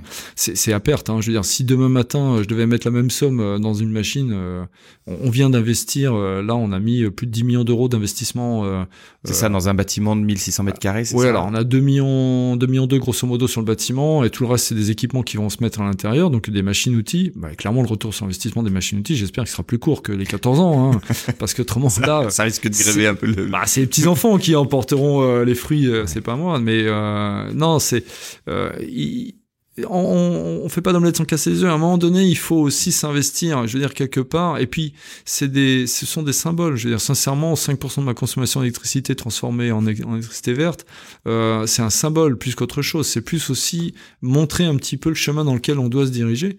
Euh, demain matin, euh, je veux dire, s'il faut mettre une éolienne sur le toit, ou ben, on, on, sera réceptif à ce type de proposition. Si on propose, je sais pas moi, de la récupération d'eau, du recyclage, pourquoi pas? Je suis en fait, on est dans cette euh, mouvance où euh, moi, la pérennité de l'entreprise, elle passera par euh, tous ces points d'économie parce que de toute façon, on peut pas continuer d'hyper consommer comme on le fait aujourd'hui. Il y a un moment donné, il va bien falloir qu'on soit raisonnable. Je dis bien raisonnable dans notre façon d'opérer. Et donc c'est pour ça que c'est un, élément. Et si la marche est trop haute parce qu'on n'a pas pris le temps précédemment d'en faire des petites, eh ben on pourra peut-être pas ouais, le faire. On va tandis... se casser la gueule. Exactement. Ouais. Tandis que si on progresse petit à petit, qu'on en fait un petit peu chaque année et qu'on avance, eh ben on va s'apercevoir qu'en fait, qu'on se retournera dans dix ans, qu'on aura fait un grand chemin et qu'on aura atteint un bon niveau de, d'expertise de, parce que justement, on en a fait un petit peu chaque année. Ok. Au niveau humain, alors tu me disais euh, dans, dans les actions concrètes, euh, production d'énergie verte, euh, recyclage de l'eau, moins de consommation. Euh, vous faites attention à tous les postes et vous voyez là où vous pouvez euh, réduire euh, ces, consommations. et au niveau humain, vous avez des politiques au sein de la société? Alors bon, on a comme comme toute entreprise, on a un service de ressources humaines. Hein, j'aime bien ressources parce que c'est important. Hein, je pense que c'est pas c'est pas un coût, c'est une ressource. Et le euh, on a euh, on a du alors on a de la gestion de ressources traditionnelles. Après euh, au niveau humain, bah, déjà toutes ces petites actions qu'on a menées. Hein, je te parlais, tu me citais les messages. Je peux te, je peux te parler donc effectivement plutôt des actions entre guillemets de bien-être au travail avec euh, tous ces Movember qui donnent du sens. On, on a euh, au niveau de l'entreprise, euh, alors j'essaie de, excuse-moi, de réfléchir en même temps sur oui, le contexte humain parce que c'est euh, euh, c'est compliqué. Bah en fait, on, on, a 320 individus dans une entreprise. Hein. faut comprendre que chacun est différent et, et j'ai du mal à catégoriser tout le monde dans le même dans le même panier. Voilà, c'est pour être clair, j'ai du mal à répondre à ta question ah, parce que c'est difficile. Aujourd'hui, euh, tu, tu vas plutôt travailler sur euh, de la recherche de sens, donc avec des actions sportives, caritatives euh, au sein de la société, avec de, des actions bien-être, en fait, si tu veux, dans le dans les problématiques, euh, tu connais la pyramide de Maslow, oui. euh, tu connais bien euh, les besoins primaires, et tu vois bien qu'après tu rentres dans l'épanouissement, la réalisation de soi, ainsi de suite. Et, et donc j'ai envie de dire, à partir du moment où je peux satisfaire les besoins primaires, je peux commencer à monter dans les étages. Et aujourd'hui, clairement, euh, alors, euh, tout ce qu'on a entendu autour de nous euh, fait penser que les besoins primaires sont pas toujours satisfaits. Je parle pas de Diagère, mais je parle de l'environnement, gilets jaunes et compagnie. Je veux dire, c'est, on, on voit qu'il y, y, a un élément quand même de fond qui est quand même assez euh, compliqué, ouais. qui est compliqué, hein, d'accord. Donc euh, moi, au sein de l'entreprise, il faut que je puisse être le garant que ces besoins primaires soient déjà satisfaits de façon à pouvoir passer à autre chose. Je pense qu'ils le sont parce que comme on commence à parler justement de bien-être au travail, de massage, ainsi de suite, euh, euh, là on est plutôt dans euh, l'épanouissement, la réalisation de soi. Quand on donne la possibilité à des gens de prendre un projet et puis de le travailler en transversal au sein de l'activité des sociétés, hein, quel qu'il soit, on n'est pas dans le uniquement dans euh, la chaîne verticale euh, ouais. du travail. On est sur d'autres vecteurs plus horizontaux et, et c'est là où le travail devient intéressant en fait. Oui, c'est ça. C'est que le bien-être passe pas forcément par le, le, le massage non, ou non, euh, le, non, non, le petit truc, mais pas. c'est que c'est l'environnement que tu crées dans le travail qui fait que la personne va se sentir bien à venir travailler chez toi parce que euh, tu, tu le disais, tu vas tu vas mettre un certain nombre d'actions en place qui vont lui donner du sens. Oui, et puis euh, ce que je veux surtout, c'est que euh, n'y ait pas trop de verticalité dans la relation euh, entre les personnes. C'est-à-dire que pour moi, le, le, le comment dire, l'opérateur sur commande numérique, euh, le comment dire, la personne qui va travailler à l'administration des ventes, à la qualité ou ailleurs, il a son droit d'expression, il a son droit de comment dire, de, de, de, de, de collaboration, euh, au même titre que moi je pourrais l'avoir. Je veux dire quelque part, euh, alors c'est pas cacophonique, hein, on n'est pas non plus en, dans un système où on est tous chefs et on fait tout ce qu'on veut. Mais l'entreprise libérée. Bah oui, pourquoi pas. Alors, moi je suis pas complètement là-dedans, mais je sais que pas mal d'entreprises le sont. Par contre, il y a des exemples extrêmement de réussite euh, vraiment impressionnante et intéressante à avoir. Bon, ça, ça fait partie des étapes. Aussi. Voilà, ouais, ça fait partie des étapes qu'il faut qu'on franchisse euh, euh, dans le temps. Et c'est pour ça que je pense que le monde du travail est en, en pleine mutation. Et on verra des choses arriver parce que, oui, tu as raison, il y a aussi des échecs. Et donc, ce qui fait qu'on va apprendre de ces échecs oui. pour euh, améliorer tout ça. Mais voilà, moi, je pense que euh, faut qu'on ait un accès quand même euh, d'expression euh, libre dans l'entreprise et puis euh, de, comment dire, où les gens se sentent quand même considérés. Ils, ils ont pas l'impression juste d'être un numéro, ils sont considérés et ça, ça permet justement d'avoir du, bien-être tout simple. juste, je viens pas au boulot le matin pour bosser 8 heures en me disant merde, qu'est-ce que je vais encore faire aujourd'hui quoi. Je veux dire, c'est si je peux éviter ce genre de position, ouais, j'ai gagné. Hein. Ouais, c'est important. Euh, c'est quoi le futur pour euh, pour Diagère C'est quoi les, les, les, projets actuellement euh, euh, je rigole parce que c'est quoi la ligne d'horizon? On en a parlé tout à l'heure. Je t'ai dit je voulais être le maître du monde, mais ça, ce sera pas vrai. Hein. J'irai pas dans ce sens-là.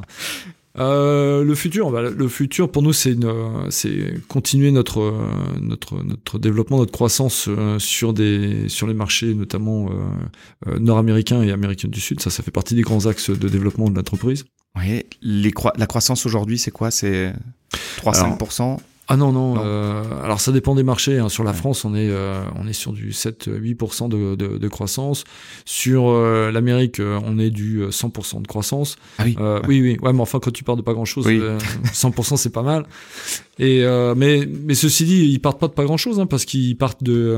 je vais donner un chiffre. Hein, 850 000 euros, on est à 2 millions neuf. Donc en, en deux ans. C'est pas mal quand même. En deux ans, c'est non non mais c'est une très belle croissance et les projections pour l'année prochaine sont beaucoup plus élevées que ça. On est sur même du 300% de croissance. Donc c'est non non c'est c'est c'est une c'est une c'est une bonne très bonne position. C'est pour ça qu'on a d'ailleurs beaucoup investi. Hein. C'est parce que justement on est dans cette cette phase d'ascension très forte qui va euh, rapidement, je pense, se stabiliser. Hein. Faut, faut pas penser que tous les ans on va avoir ce type de ouais, croissance. 300%, 300 tous les ans, c'est. Ah, ce serait dur à gérer. Ouais, hein. ouais. Je cache pas que j'imagine a, a, déjà du mal à trouver du monde pour venir bosser dans l'usine. Euh, ce serait, euh, ce serait compliqué. Euh, parce que finalement trouver les sous euh, quand t'as 300%, c'est agréable, mais après il faut avoir les ressources derrière, il faut avoir le, la production qui va, qui va avec. Et surtout que, euh, je tiens à, à, le dire, on a une entreprise familiale avec une, une gestion patrimoniale de notre de notre outil. Donc on n'est pas dans une dans un modèle financier. Hein. Et, quand je dis familial, c'est que c'est 100% du capital est détenu par la famille. Donc euh, nous, on, notre vision, c'est vraiment de développer le patrimoine, c'est de donner de la pérennité, c'est donner de la vision dans le temps,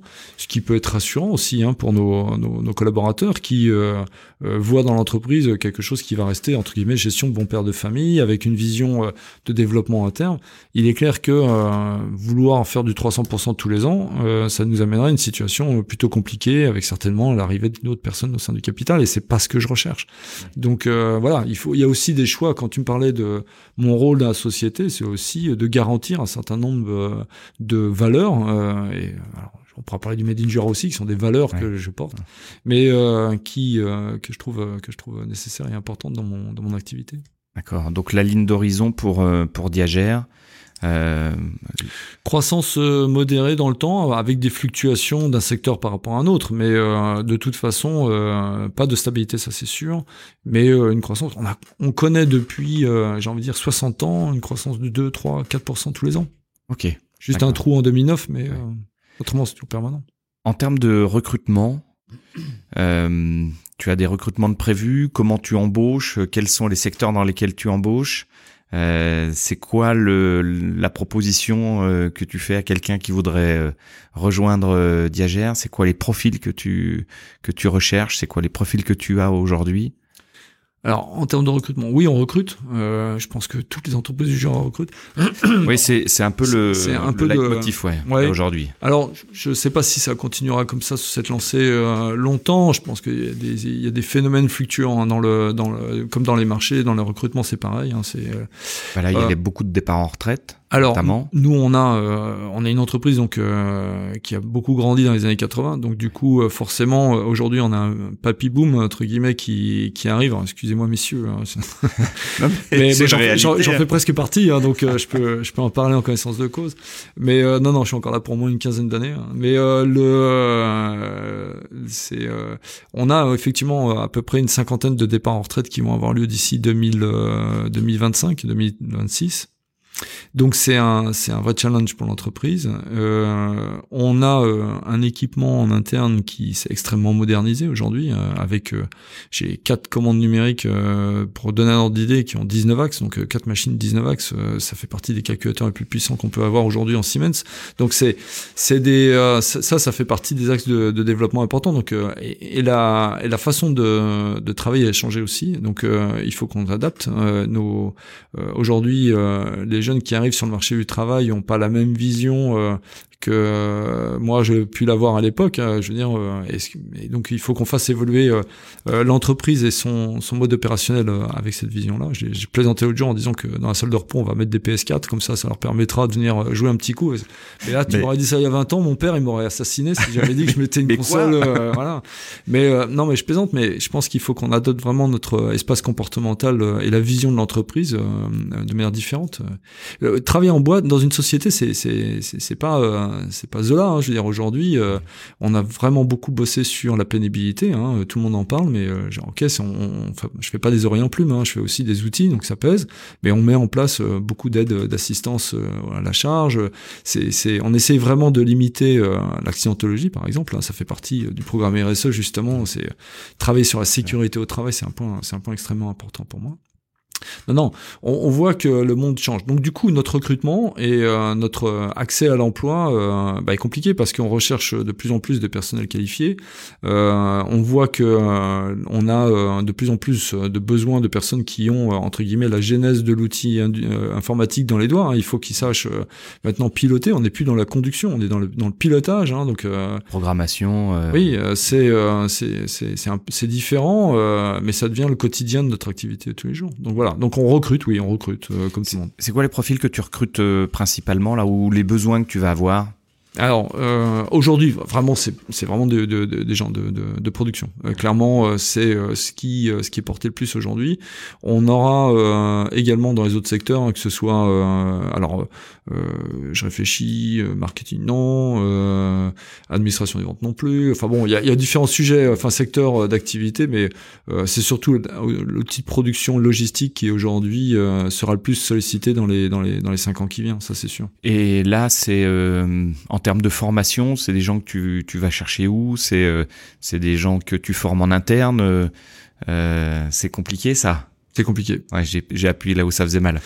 non, parce qu'en fait, il euh, n'y a pas de recette miracle. Moi, j'ai pas envie de faire de la surenchère vis-à-vis de mes voisins. Donc, clairement. On parle de la Suisse euh, non, non, on parle de mes voisins locaux, ah oui, de, euh, jurassiens. D'accord. Euh, voilà, moi j'ai beaucoup de respect, euh, donc euh, on va pas faire de la surenchère ni aller chasser. c'est pas dans notre dans notre tu vision. vas pas aller pêcher à la sortie des, des autres sociétés. Non, mais par contre je vais aller pêcher à la sortie des universités, sortie des écoles. on va aller pêcher peut-être dans les départements voisins, dans le, dans d'autres secteurs où ben voilà, on, où le taux de chômage est peut-être plus important justement, et, et puis créer de l'attractivité. Alors là, on pourra même parler du made in Jura justement parce que créer l'attractivité territoriale pour faire venir des talents dans le Jura, ça fait partie, oui, des choses. Un sujet.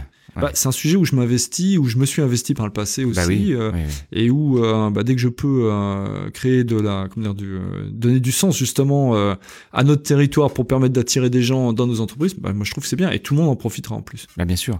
Alors pour les, les auditeurs qui connaîtraient pas le, le réseau Made in Jura, c'est un c'est un réseau qui s'est créé sur la base d'un concept de marketing territorial, donc une marque pour euh, identifier euh, des savoir-faire sur, euh, euh, enfin, géographiquement sur un territoire.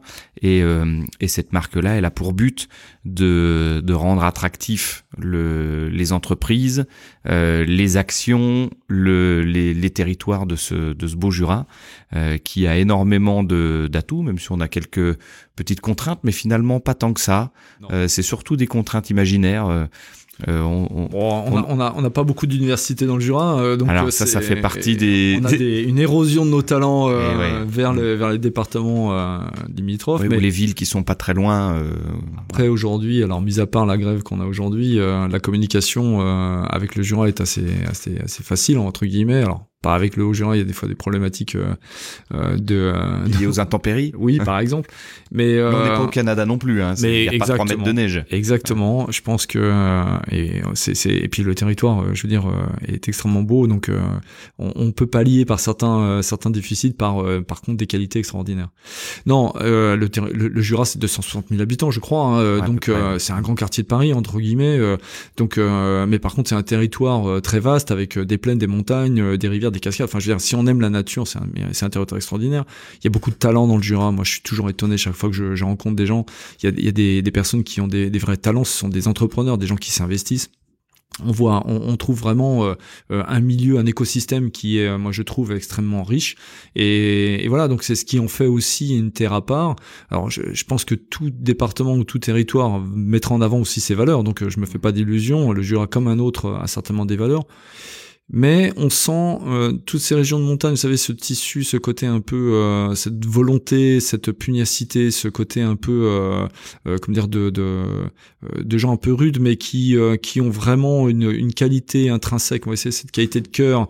On la ressent. Moi, quand je rencontre des Jurassiens, je la ressens à chaque fois. Je C'est vraiment des gens qui me, qui me grandissent quand, à leur rencontre. Voilà. Quand je les, quand je les vois, je, je me sens heureux d'être, d'être parmi eux.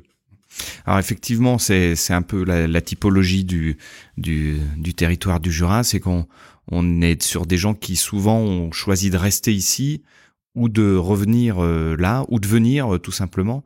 Et euh, et malgré euh, bon les petites euh, les petites difficultés quotidiennes parce que c'est vrai qu'on n'a pas des cinémas à tous les coins de rue euh, et effectivement quand on doit faire des études ou des formations longues on est obligé de partir mais souvent c'est pour mieux revenir. Et ce qui forge aussi cet attachement je trouve hein, euh, j'ai fait partie de ces gens-là qui ont été obligés de partir du Jura pour aller se former et euh, qui en sont revenus euh, pour la qualité de vie pour la qualité des gens aussi et, et pour toute la richesse qu'on qu'on trouve ici culturelle et sportive Ouais. Alors tu sais, ju- juste un, un petit point. Moi, j'ai des amis parisiens et euh, alors, ils, ils- ils se gossaient un petit peu en disant ouais, mais toi quand tu vas, euh, euh, tu vas, euh, comment dire, euh, t'as pas de cinéma, t'as pas justement ce que tu, Oui, les voilà. exemples que tu donnais. Bah, j'ai écoute, combien de fois par semaine tu vas au cinéma? Bah, même pas une fois déjà, euh, c'est plutôt une fois par mois. Et puis euh, deuxième truc, c'est euh, théâtre. Bah pareil. Euh, bah, je dis, tu sais, moi, euh, j'y vais deux, trois fois par mois au théâtre. euh, en fait, euh, et on, on se rend compte que bah, c'est pas les 20 km ou les 30 km de distance qui créent des problèmes. Et moi, 30 km, ça met une demi-heure. Hein. Paris, euh, je pense qu'ils mettront un Bah, peu plus d'une demi-heure pour faire 30 on km. d'accord Et puis, ils mettront bien 30 minutes pour aller euh, par le métro également euh, au théâtre. Donc, la notion d'espace-temps, elle est la même Et il faut pas, euh, il faut pas se, se, faire peur en se disant voilà, je c'est loin. Non, c'est pas vrai. L'espace-temps est exactement le même. Et donc on a un accès à toutes ces facilités de la même façon que euh, quelqu'un qui va habiter dans une grande ville. Par contre, le choix euh, va être peut-être un peu plus restreint, mais bon, après c'est un choix de vie. Hein. C'est mais c'est tellement vrai ce que tu dis. C'est pour ça que je te disais que c'est souvent des contraintes imaginaires. C'est les gens qui ne connaissent pas qui vont dire euh, bah ouais mais bon on n'a pas un, on n'a pas une épicerie euh, en, bas de son immeuble, on n'a pas euh, un cinéma à moins de 20 minutes. Et en fait c'est relativement pas vrai.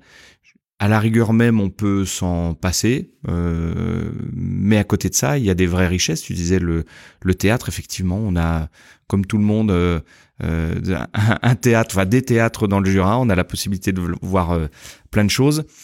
Alors le catalogue est moins large, mais peut-être aussi qualitatif. Alors, il est qualitatif, diversifié, euh, des gens de, de volonté euh, très impliqués. Euh, moi, je, les, les quelques, on va les citer, Scène du Jura, Mycène entre guillemets sur Poligny, sont des gens qui ont su développer tout un réseau sur le territoire et, sincèrement, l'offre, l'offre largement à la hauteur. Hein, et mm, on a aussi un, un autre avantage, c'est qu'on est à une heure de beaucoup de choses, c'est-à-dire des grandes villes, Lyon, Genève. Besançon, Dijon, euh, Dijon. Paris aussi, euh, deux heures et demie de Paris. Je veux dire quelque part, euh, on, quand le TGV circule bien, ça permet effectivement d'être rapidement sur Paris. il faut et, il faudrait maintenir cette fameuse ligne TGV qui traverse le, le Jura et entre autres. Et ça, ça fait partie des des, des, des combats qu'il faut qu'il faut pouvoir mener. Il faut se désenclaver un petit peu, c'est vrai. légèrement, mais bon, sinon il y a beaucoup de choses beaucoup de choses à voir ici. On va arrêter d'être chauvin.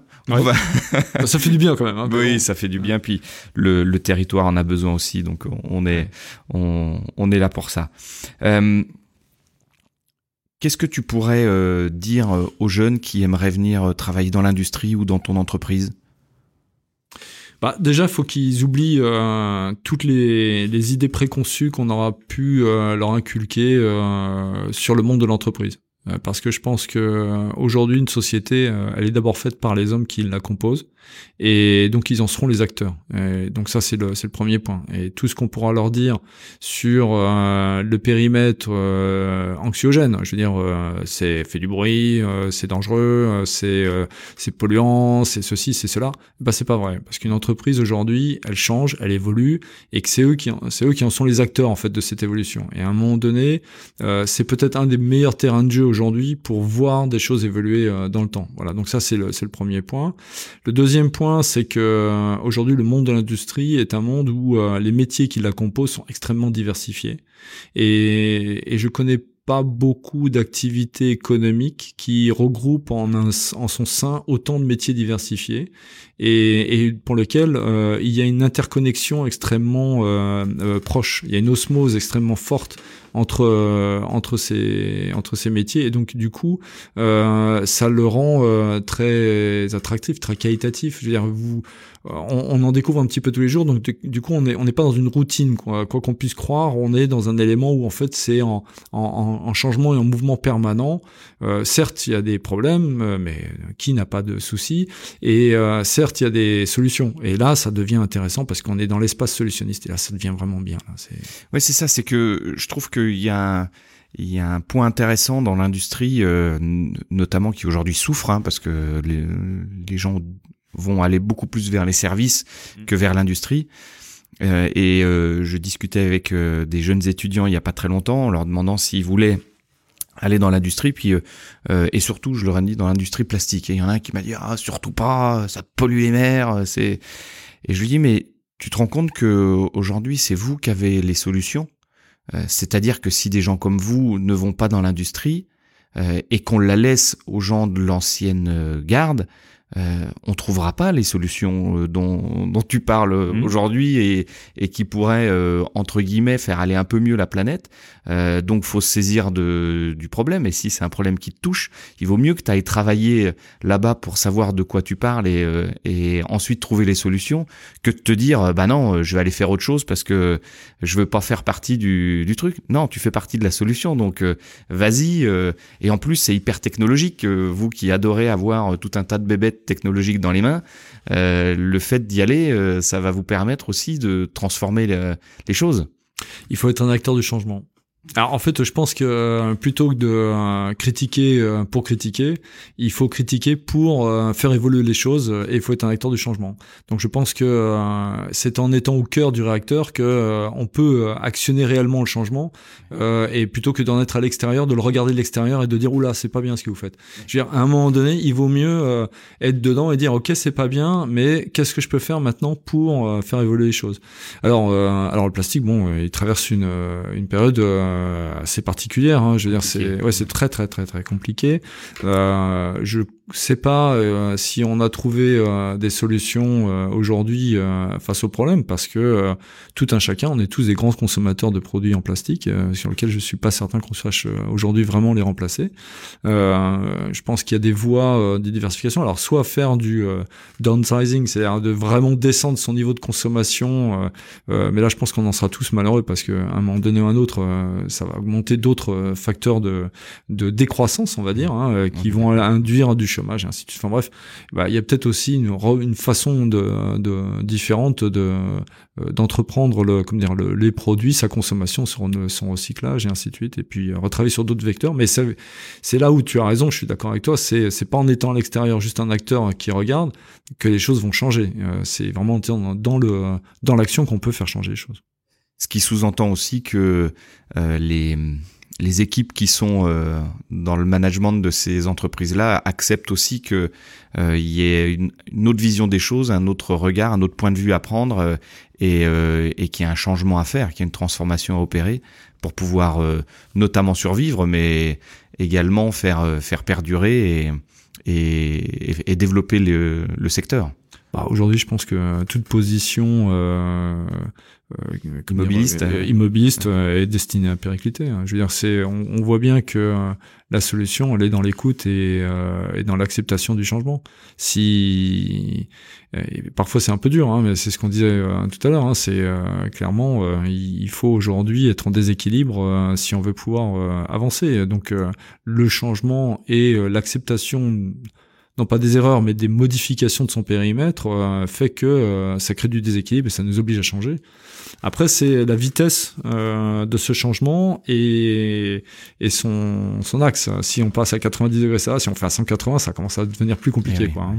ouais. Mais, mais c'est vrai que... Et puis, euh, qu'est-ce qu'on en attend exactement euh, Bon, après, on est dans un périmètre où euh, on a des impositions. Hein, je veux dire, l'aspect le, législatif, la loi vous impose des choses. à un moment donné, vous êtes en rupture brutale par rapport à votre périmètre habituel. Bah, il faut soit vite trouver des solutions, soit mourir. Hein. Est-ce que tu penses pas que là, en, en l'occurrence, la loi, elle arrive parce que, parce que le changement s'opère pas ou difficilement?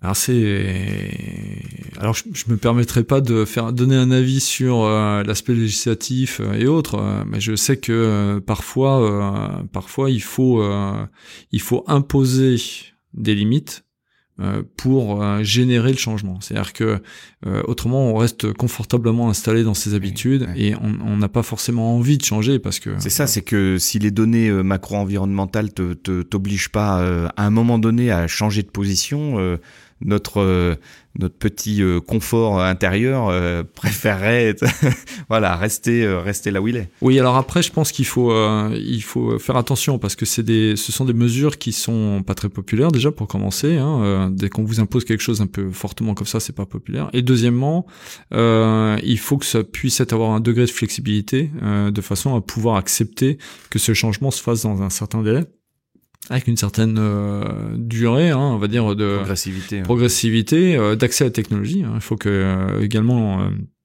les entreprises puissent accéder à des nouvelles technologies. Il faut que, faut que les nouvelles technologies ne soient pas plus mauvaises que le produit d'origine aussi. Hein, je veux dire, euh, il faut faire attention. si, la, si, la, solution est plus polluante que le que la bah, cause, on va on va faire un effet inverse quoi. À un moment donné, il faut aussi euh, prendre en considération euh, tous ces éléments et, et, les chemins de l'enfer sont pavés de bonnes intentions. C'est-à-dire qu'on peut très bien à un moment donné vouloir opérer des changements en disant ouais ça ça va être super bien. Tiens si on faisait ça, mais en fait à la fin ça se fait c'est un véritable enfer parce que ça crée une cacophonie, ça crée un problème de de message aussi pas forcément très facile à entendre.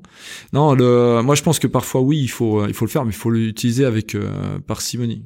Quelqu'un que je connais bien d'ailleurs, mais qu'il faut, il, faut faire attention, hein, parce que l'usage trop répété d'actions trop directives nuit à une, une véritable politique de changement. C'est vrai que si quelqu'un, euh, si un, un, enfant fait ses premiers pas et qu'on lui demande déjà de courir le 100 mètres, euh, forcément il va, il va chuter et ça va, ça va pas être. Ah, il y en a qu'un, c'est Usain Bolt qui a réussi à le faire, mais les autres j'ai pas vu encore. Hein. ouais, il y, a, y, a, des extraterrestres. Des voilà, exactement. Ouais.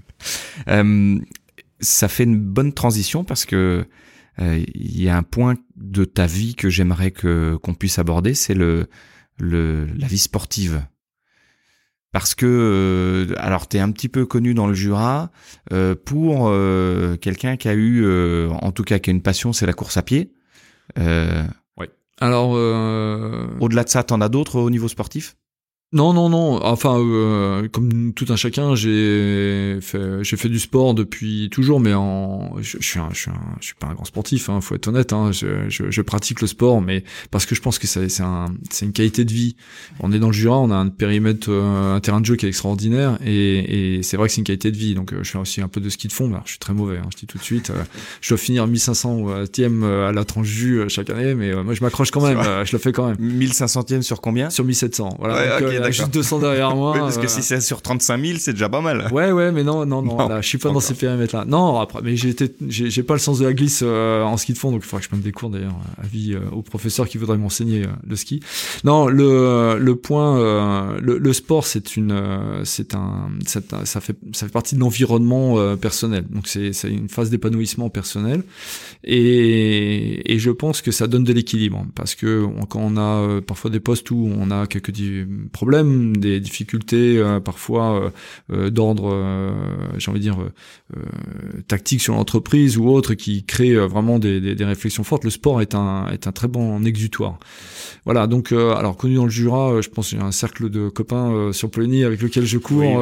voilà, donc ça c'est, mon niveau de connaissance. J'ai, j'ai fait quelques quelques compétitions. Hein. J'ai j'ai fait quelques compétitions grâce à eux d'ailleurs, pour être très honnête.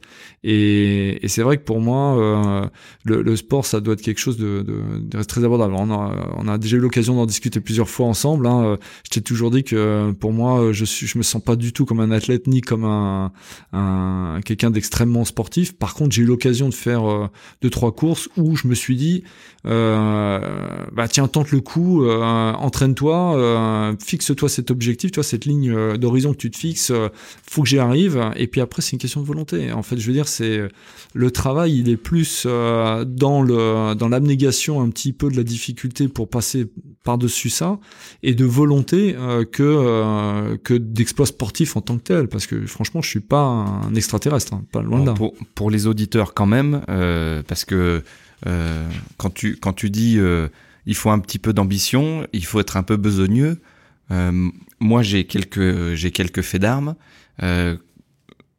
2010 tu fais Courmayeur Champex? Ah, bah c'est l'UTMB, ouais. Voilà. Ouais. Euh, donc, tu fais 20 heures de course. Ah, ça, c'était la CCC, ouais. Voilà. euh, 20, ouais, 20 heures de course. En 2012, euh, t'en fais 27 avec euh, TDS. Les, voilà, les, les, Ducs de Savoie. Ouais. Euh, 2014, donc UTMB. UTMB. 1000 mètres de dénivelé positif. Euh, non, 10 000 mètres, 10 000 mètres, pardon, 171 km. Tu fais 44 heures de course.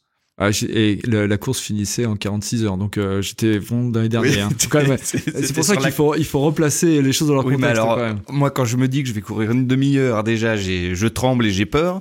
Euh, et euh, l'année dernière, Tord des Géants, euh, donc pour euh, rappel 330 km, 25 000 mètres de, de dénivelé positif, 145 heures de course. Ouais, j'étais content. C'était ma première. J'ai fini, j'étais content. Ouais, ouais, et c'est une expérience humaine extraordinaire avec des rencontres fantastiques, une. Alors, tu peux, tu peux nous raconter un petit peu comment t'en es arrivé là? Et comment tu t'es entendu Ah, c'est c'est à cause d'un ami. je vais citer, Valéric. c'est un pari. Bah, non, non, qui, qui, nous fait à chaque fois euh, briller les yeux euh, quand il commence à nous parler euh, de courses qu'il a fait. Et, et c'est vrai que après, elles sont abordables ces courses. C'est là où je veux euh, je veux dire c'est ça paraît euh, extraordinaire mais en fait ça. Alors comment elles le sont abordables? Raconte-nous, bah, explique-nous. Euh, elles le sont par l'entraînement déjà parce que parce que du coup du coup c'est vrai qu'il faut il faut donner un peu de temps. Hein, je veux dire donc ça c'est le premier point. Le deuxième point c'est c'est se dire que en fait ça doit être du plaisir. Ça ça doit pas être une contrainte. Et, et puis elles le sont parce que euh, ma famille et mes amis m'ont alloué le temps nécessaire pour le faire. Quoi. C'est quelque part aussi, euh, ça a été un peu de sacrifice de tout le monde, euh, euh d'acceptation que j'aille passer trois jours en montagne, ce qui était très agréable pendant demeurant, mais tout seul avec quelques chamois. Quoi. C'était au boutin, c'était, c'était, c'est trois jours quand tu cours 145 heures. Non, non, mais là, euh, non, je parle d'entraînement. Hein. Je parlais ah pas, oui, pardon, euh, je parlais pas de la course. Non, la course euh, en tant que telle, c'est c'est une aventure. Je reprends les termes de, de, de mon ami. C'est c'est une aventure. C'est pas une course en fait. on a on a des moments où on, on, est vraiment très très bas, et puis il y a des moments où au contraire on est dans l'euphorie totale. et et aussi surprenant que ça puisse paraître, la, le franchissement de cette ligne d'arrivée, je m'en étais fait toute une idée, et en fait, ça n'a pas été du tout ce que j'en attendais. Ça a été presque banal. En fait, c'était la course qui était intéressante. Euh, Alors, c'est pas la ligne d'arrivée. Raconte-nous comment comment naît l'idée, comment tu t'entraînes pour cette course-là. Non, non, bah l'idée, elle vient euh, justement de l'expérience de quelqu'un qui l'avait faite, donc, euh, il m'a donné, il m'a donné envie. Valérie K, il m'avait donné envie. Et puis derrière, ça a été bah, des entraînements le samedi, dimanche, même de nuit, pour se forger un peu quand même quelques muscles, pour dire de pouvoir supporter ça. Et puis après, c'est l'engagement. C'est le jour du départ, se dire. Bah, Diététique un peu. Euh, pas du tout. Pas du tout. Non, non, non. Euh, Alors je fais aucun. Tu courais combien de, combien de fois par semaine pour, euh, pour ah, t'entraîner à ça Quatre fois, cinq fois quand même. Il faut quand même. Donc tous les deux jours, tous les jours, tous les deux jours. Oui, à peu près. Ouais. Et combien de temps ça, ça, dépend en fait de la phase d'entraînement qu'on qu'on opère quoi. Soit soit on fait euh, une heure, soit on fait euh, deux heures et demie. ça dépend en fait. Mais faut pas pas forcément trop en faire non plus. Hein. C'est faut pas s'épuiser. Oui. Ouais. Oui. Ok. Pas en salle, euh, pas. Non. Non, non. Mais, euh, avec un coach? Non. Non, non, non. Comme ça. Ouais, ouais, comme ça. Comment t'as appris ça? C'est avec les potes, euh, c'est. Euh, c'est un pied devant l'autre, run Forest run. c'est un peu ça, non Oui, mais il y en a qui se préparent, et, qui lisent des bouquins, qui au niveau nutritionnel, qui ouais, mais t'as pu comprendre que dans mon dans mon dans mon cursus, la lecture des bouquins pour faire quelque chose n'a pas forcément été au centre de mes préoccupations. Ça a été la mise en pratique en fait, et puis regarder les autres faire, écouter, apprendre, tomber, et ça aussi, ça fait partie euh, des, moments forts. Moi, j'ai quelques amis, euh, Xavier, Valérie, euh, tous ces gens-là m'ont montré un peu le chemin. Et c'est vrai que c'est des, personnes avec lesquelles j'ai beaucoup de plaisir à, partager ces moments. Donc, tu t'es entouré de ces gens-là qui, ont apporté aussi leur, expérience? Oui, oui, oui. Tu décides de faire cette course? Oui. Tu te prépares combien de temps à l'avance? Un an. Un an? Oui. Avec un programme? Oui, déjà me faire opérer d'un genou un an avant pour être sûr de pouvoir la faire. Et puis. Euh... Excusez-moi, excusez-moi, mais. Non, ouais, c'est. J'ai un, ménisque qui était fissuré depuis euh, plusieurs années, et puis euh, en fait, quand j'ai décidé de, faire cette course, je me dis bah je vais commencer par déjà me faire opérer le genou, puis après on verra la suite derrière. D'accord. Donc et puis un an après l'opération. Ouais, ah bah moi non, non, moi non, parce que je me suis fait opérer en novembre et la course a eu lieu en septembre, donc ouais, c'était c'est neuf mois, dix mois après, ouais. Mm. Donc tu, tu reprends, tu, tu te rétablis de, de cette. Euh... Oh, oui, c'est très rapide. Alors je remercie beaucoup mon chirurgien, c'est l'excellent travail qu'il a fait. Mais euh, non, non, ça a été, euh, ça a été, euh, oui, oui, on se rétablit très vite. Bon, un c'est pas non plus. Euh, oui, c'est pas des ligaments croisés. Mais... Non, non, non, non. Donc euh, malgré tout. Donc là, tu as un programme sur euh, sur un an, ouais, avec euh, des distances que tu fais progressivement, avec oui, puis euh, quelques courses, quelques courses en montant en puissance petit à petit. Hein. C'est on fait une première course d'un trail de 30 km, après on en fait un de 50, après un de 60, après de 80, et puis voilà quoi. Et on, on, organise ça dans le temps de façon à crescendo, monter, monter en puissance avec dans les deux derniers mois cette fois-ci une phase vraiment intense de d'entraînement. C'est-à-dire? Eh ben, euh, montagne déjà, euh, aller dans les Alpes et puis euh, faire beaucoup de dénivelé. Et puis euh, mettre un sac à dos avec beaucoup de poids euh, dans le sac et puis euh, faire du dénivelé avec de façon à forger un peu les cuisses. Et puis voilà quoi ça a été il n'y a pas eu d'entraînement en salle mais par contre artificiellement on, on, provoque un peu le, le, la musculation. On perd rapidement derrière je rassure hein, oui. terrible ça. Alors le la course tu peux nous raconter un peu on a encore un peu de temps. Est-ce que tu peux nous nous dire comment tu l'abordes comment ça comment ça s'organise dans ta tête euh, pratiquement logistiquement euh. ah bah logistiquement euh, c'est une c'est une euh, alors cette, cette course particulière là elle est elle est très très bien très très bien équipée hein. je veux dire quelque part il y a un nombre de volontaires extrêmement important on est vraiment bien entouré c'est et puis ça se passe en Italie dans la Valle d'Aoste et il y a un véritable esprit autour de cette course et moi j'ai les gens les Italiens étaient extraordinaires un accueil mais alors mais, mais exceptionnel j'avais jamais vécu ça sur une sur une course jusqu'à présent on avait fait quelques mais j'avais jamais vécu ça. Et puis, euh, et puis après, bah en fait, euh, les choses s'enchaînent les unes derrière les autres. Euh, vous arrivez, vous êtes pris un peu en main, vous vous immergez dans le dans l'esprit de la course, et puis après, vous, lorsque le, le, le, moment du départ est parti, ben euh, en fait, on se pose plus de questions. Euh, on débranche le cerveau euh, et puis on commence à monter. ça a été.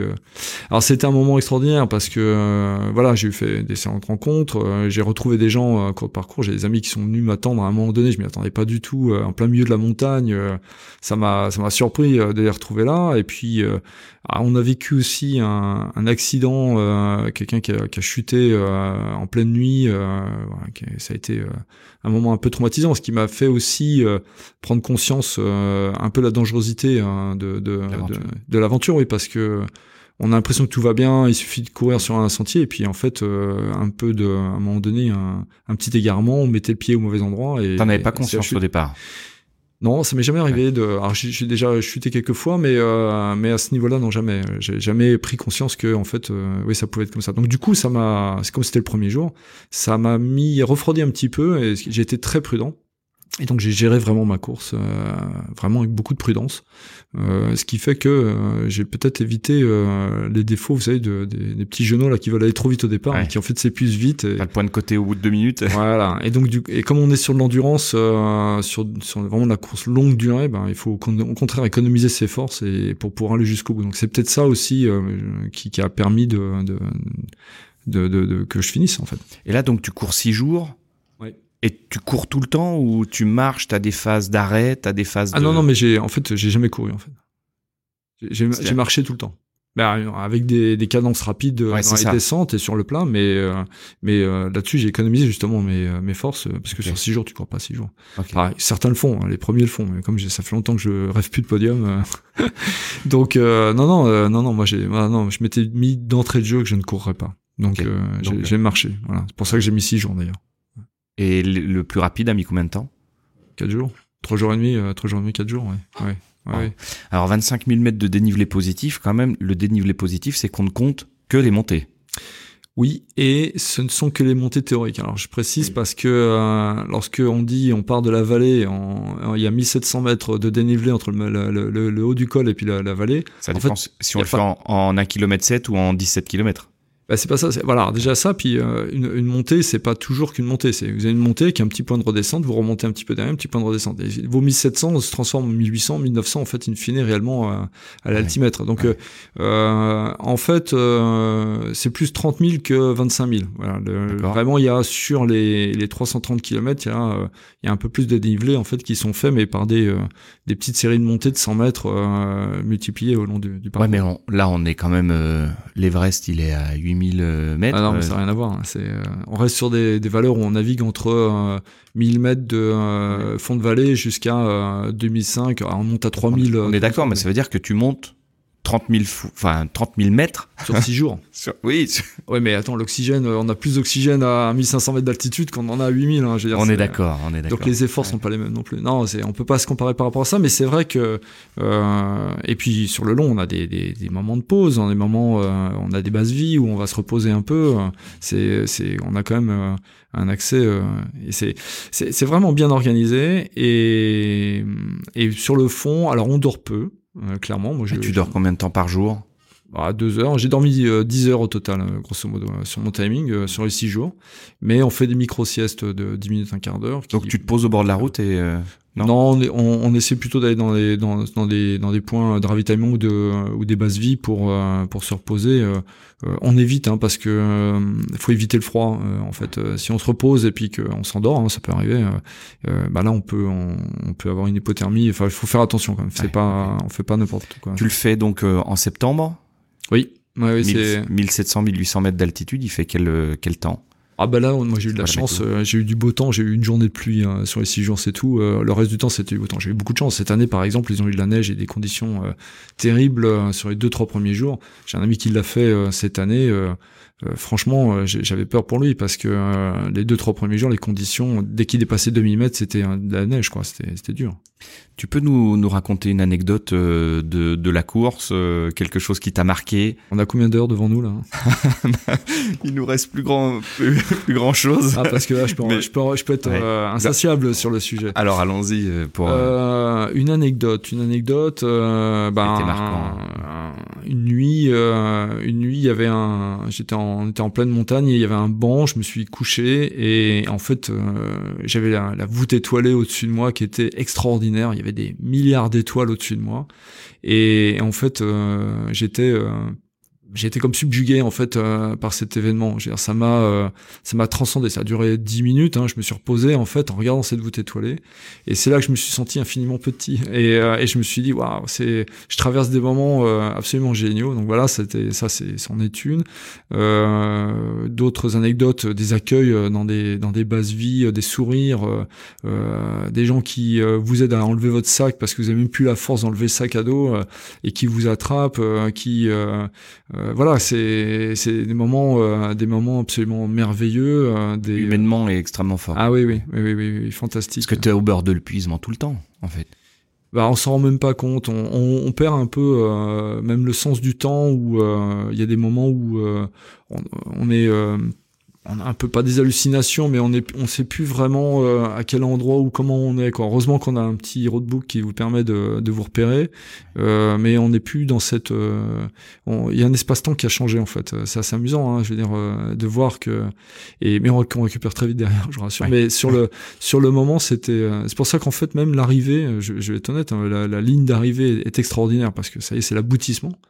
Mais justement, c'est c'est terrible, c'est une petite mort en fait. C'est c'est l'aboutissement. Alors qu'en fait, on a presque envie que ça perdure, ça perdure, ça perdure. Ah tellement c'était ah oui oui oui, c'était c'est des rencontres qui sont tellement tellement fortes et puis on a tellement de doses d'adrénaline. Euh. C'est ça, c'est que tu parles d'hallucination, c'est que en fait t'es t'es t'es shooté tout le temps. T'es sous adrénaline euh, et sous morphine, euh, enfin sous endomorphine. Sous endomorphine, ouais. Bah en fait, j'en sais rien, mais ce que je sais, c'est que combien de fois j'ai cru voir des gens, genre même un moment donné, je crois que j'aurais fait un petit signe. Et quand je suis arrivé, c'était en fait une plante qui bougeait avec le vent. Et et, tu, crois que c'est quelqu'un euh, parce que tu voilà ton, champ de vision euh, transforme un peu les choses. Euh, j'avais l'impression de voir des visages sur le sol. J'ai un, copain qui l'avait fait qui me disait moi j'ai toujours l'impression que quelqu'un me parlait dans le dos et quand je me retournais il y avait personne. j'ai toujours l'impression que quelqu'un était en train de me parler dans le dos. Et en fait voilà on a ces petits moments comme ça qui sont pas angoissants du tout. Hein. C'est pas on n'a pas c'est pas une peur. Hein. C'est c'est vraiment ces petits moments où on est accompagné. On voit qu'on n'est pas tout à fait dans le sens de la réalité en fait. D'accord. Et euh, comment t'arrives à à puiser la force d'aller au bout? Parce que est-ce que tu t'es dit à un moment donné, j'arrête? C'est trop dur, ça fait mal. Euh, non, alors euh, non parce qu'on a tellement envie en fait euh, que là-dessus on se pose même pas la question. Enfin moi je me suis pas posé la question en tout cas. Euh, non c'est euh, non non euh, je, je, sais pas. alors comment on puise la force, je pense c'est une question de volonté purement et simplement. Et là je pense qu'on peut le transposer dans le monde de l'entreprise aussi. Hein. C'est que à un moment donné c'est cette volonté aussi qui va piloter l'action. Quand on dit qu'on est entrepreneur, c'est qu'on est quelqu'un de volontaire. C'est déjà ça. C'est que tu baisses pas les bras. Quoi. Voilà. Et et puis je veux dire l'adversité, même l'échec peut vous toucher, mais euh, elle vous tue pas. Je veux dire, quelque part, euh, ça fait partie des choses où derrière, on va, on va avoir l'envie d'aller encore un peu plus loin. Donc ça, c'est le premier point. Le, le, le deuxième point, c'est, euh, je pense sur euh, sur cette euh, cette course, elle est elle est tellement, on est tellement pris en fait par l'environnement de la course qu'en fait on se pose même plus la question de dire est-ce que j'ai envie, pas envie. j'ai rencontré un, un sénateur pendant cette cette course. j'ai discuté cinq minutes avec lui. Il était lui, ça faisait neuf fois, je crois qu'il la faisait et il me disait chaque année, bon déjà il la vivait différemment chaque année, et il me disait mais euh, mais il se pose même pas de questions, euh, il l'a fait, il a il la gère au, au, quotidien en fonction de la difficulté qu'il rencontre, et, mais voilà quoi, il n'y a pas une, on, on se pose pas une multitude de questions, on fait. D'accord. Ouais, on agit, on est dans l'action, on n'est pas dans le dans le questionnement. C'est ça. Oui, oui. Alors, ça, ça, peut, ça peut également se transposer. C'est que des fois, il faut pas se poser de questions, puis il faut, il faut faire et pas se décourager, quoi. Il faut euh, quand on a le, le, le, le sentiment que euh, on est dans le bon sens, euh, voilà, on agit, on, on, fait les choses dans ce sens-là. Alors, pas de manière déraisonnable. Hein, je veux dire, ça a jamais été déraisonnable, mais mais faut arrêter de tourner en rond autour du pot et se poser dix mille questions là où il n'y a pas, pas besoin de le faire. Quoi. Dans quel état t'arrives j'étais pas bien. Hein. J'avais d'énormes, énormes ampoules aux pieds. Alors, pour être honnête, euh, quand je dis énorme, c'était, euh, c'était vraiment énorme. c'était pas beau à voir. Ah, c'était franchement pas beau à voir. Et j'ai mis euh, un mois et demi hein, pour m'en remettre, euh, pour que ça guérisse euh, avec des infections. Enfin bref, je vous cache, je, je vais pas vous raconter ça, mais ça, non, j'étais vraiment pas beau à voir. J'ai, j'ai vraiment souffert les 100 derniers kilomètres. les 200 premiers, les pieds ont tenu, les 100 derniers, ils ont pas tenu. Donc ça a été une souffrance à chaque pas. Et là, le, tu finis avec des, des baskets, euh, tu finis euh, comment c'est? Bah j'ai, je, si j'avais pu marcher sur les mains avec un je l'aurais fait, mais euh, mais non, honnêtement, oui oui, j'ai, j'ai, fini un peu dans la dans la, dans la souffrance. Le les, j'avais essayé, mal m'en a pris d'ailleurs, parce que j'avais une basket qui frottait sur la peau, donc j'avais essayé de mettre un, un paquet de mouchoirs entre la basket et ma peau pour essayer d'écarter la basket de la peau pour que ça et en fait ça a créé une autre ampoule de dessus. Enfin, ça a été l'horreur. Ça a été, euh, voilà. Ouais. L'ampoule sur l'ampoule. On n'imagine pas ce que ça peut donner. Ah bah, je peux vous montrer les photos. Hein. c'est pas chouette. Je pourrais les mettre sur le, non, non, non, sur la page du, site. Mais Alors, bon, voilà. pourquoi alors pourquoi? Ah bah, Je vais vous dire pourquoi, c'est très simple. Euh, j'ai eu euh, mon garçon, mon premier enfant quand j'avais 40 ans. Et donc... T'as combien euh, d'enfants? J'en ai deux. J'ai un garçon et une fille. Et mon garçon à avoir ses 16 ans, donc euh, euh, quand j'avais 40 ans. Et je me suis dit à 42 ans, tiens, quand il aura 20 ans, moi j'en aurai 60. Et je me suis dit mais attends, euh, je veux pas être un papa euh, bedonnant euh, qui dont le, le, le, fiston le regardera avec un, un air un peu pas dégoûté mais un peu de dire tu pourrais être remuer un peu quand même. Donc je me suis dit non faut que faut que je fasse une activité sportive qui me maintienne vraiment dans l'état. Et du coup la rencontre d'un ami qui faisait du triathlon et qui était Ironman qui m'a dit bah tiens viens faire un marathon avec nous. J'avais jamais couru de ma vie hein, et il m'a dit bah dans deux mois on va faire le marathon d'Amsterdam si tu veux tu viens et j'avais deux mois pour apprendre à courir. Et voilà, donc ça, ça a commencé comme ça. Et du coup, euh, j'ai couru, j'ai souffert, j'ai fait, euh, j'ai fait des 42 km. Euh, et, et, du coup, ça m'a mis un peu la puce à l'oreille en me disant, bah voilà, tiens, c'est ça qu'il faut que tu fasses. C'est cette activité-là qui va donner du sens. Après tout, courir, vous savez, c'est une paire de baskets, un short et un t-shirt. c'est C'est très facile d'accès. ça demande pas une technique particulière. C'est quelque chose où très rapidement on est immergé dans la nature donc euh, si on si n'a pas les oreillettes dans les oreilles on peut écouter les oiseaux chanter. Et, et du coup euh, bah, c'est enrichissant euh, et c'est valorisant je trouve donc et puis on se maintient en forme quoi donc ça c'est c'est ouais, c'est vraiment alors le pourquoi de la course je comprends. Voilà. Mais pourquoi le tort des géants? Alors le temps, bah, c'est cette rencontre, euh, oui, c'est ça qui m'a donné envie, hein, ce challenge. On peut avoir envie, mais jusqu'à la réaliser et aller au bout. Mais c'est un challenge en fait, c'est euh, un défi qu'on se lance. Tu voulais savoir euh, si tu étais capable de le faire. Oui. Tu t'es dit, je suis pas plus con qu'un autre, je suis pas. Bah c'est un peu ça, ouais, c'est un peu le, c'est un peu ça, et puis c'est aussi quelque part, c'est instrumentaliser euh, la, la, capacité intellectuelle, enfin je veux dire mentale de euh, résister euh, dans quelque chose qui est qui est dur.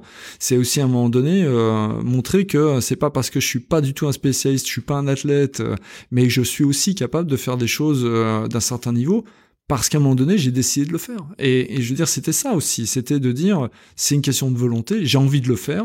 On m'a montré le chemin, bah maintenant je vais, je vais me prouver à moi-même qu'après tout, euh, ouais, même si je suis pas du tout un athlète, je suis capable de le faire. C'est quelque chose qui, qui a été important pour toi dans ta vie, le, la preuve, montrer que tu es capable de le faire? Oui, parce que euh, alors ça on, on, touche sur quelque chose qui est très personnel euh, mais euh, je vais peut-être avoir un joker là Ouais, non, non, non, ouais, j'avais dit que je t'en donnerais quelques-uns, mais t'as vu, je t'en ai pas donné beaucoup là. Euh, en fait, euh, quand tu es euh, le fils d'un dirigeant d'entreprise et que tu acceptes de travailler dans la boîte de papa, l'engagement il est double, hein. c'est-à-dire qu'il est déjà de réussir euh, parce que euh, voilà, on a besoin de réussir euh, pour la vie de l'entreprise. Moi, j'ai des salariés qui comptent sur moi pour avoir que je fasse ma, part du boulot et le mieux possible et que je leur garantisse aussi un avenir, au moins dans cette société-là. Et puis il y a le regard du, du père euh, qui est sur vous et, et, du père, de la mère, euh, des frères, euh, de votre environnement. est-ce qu'il sera capable de Est-ce qu'il est pour le Benjamin Ouais, ouais.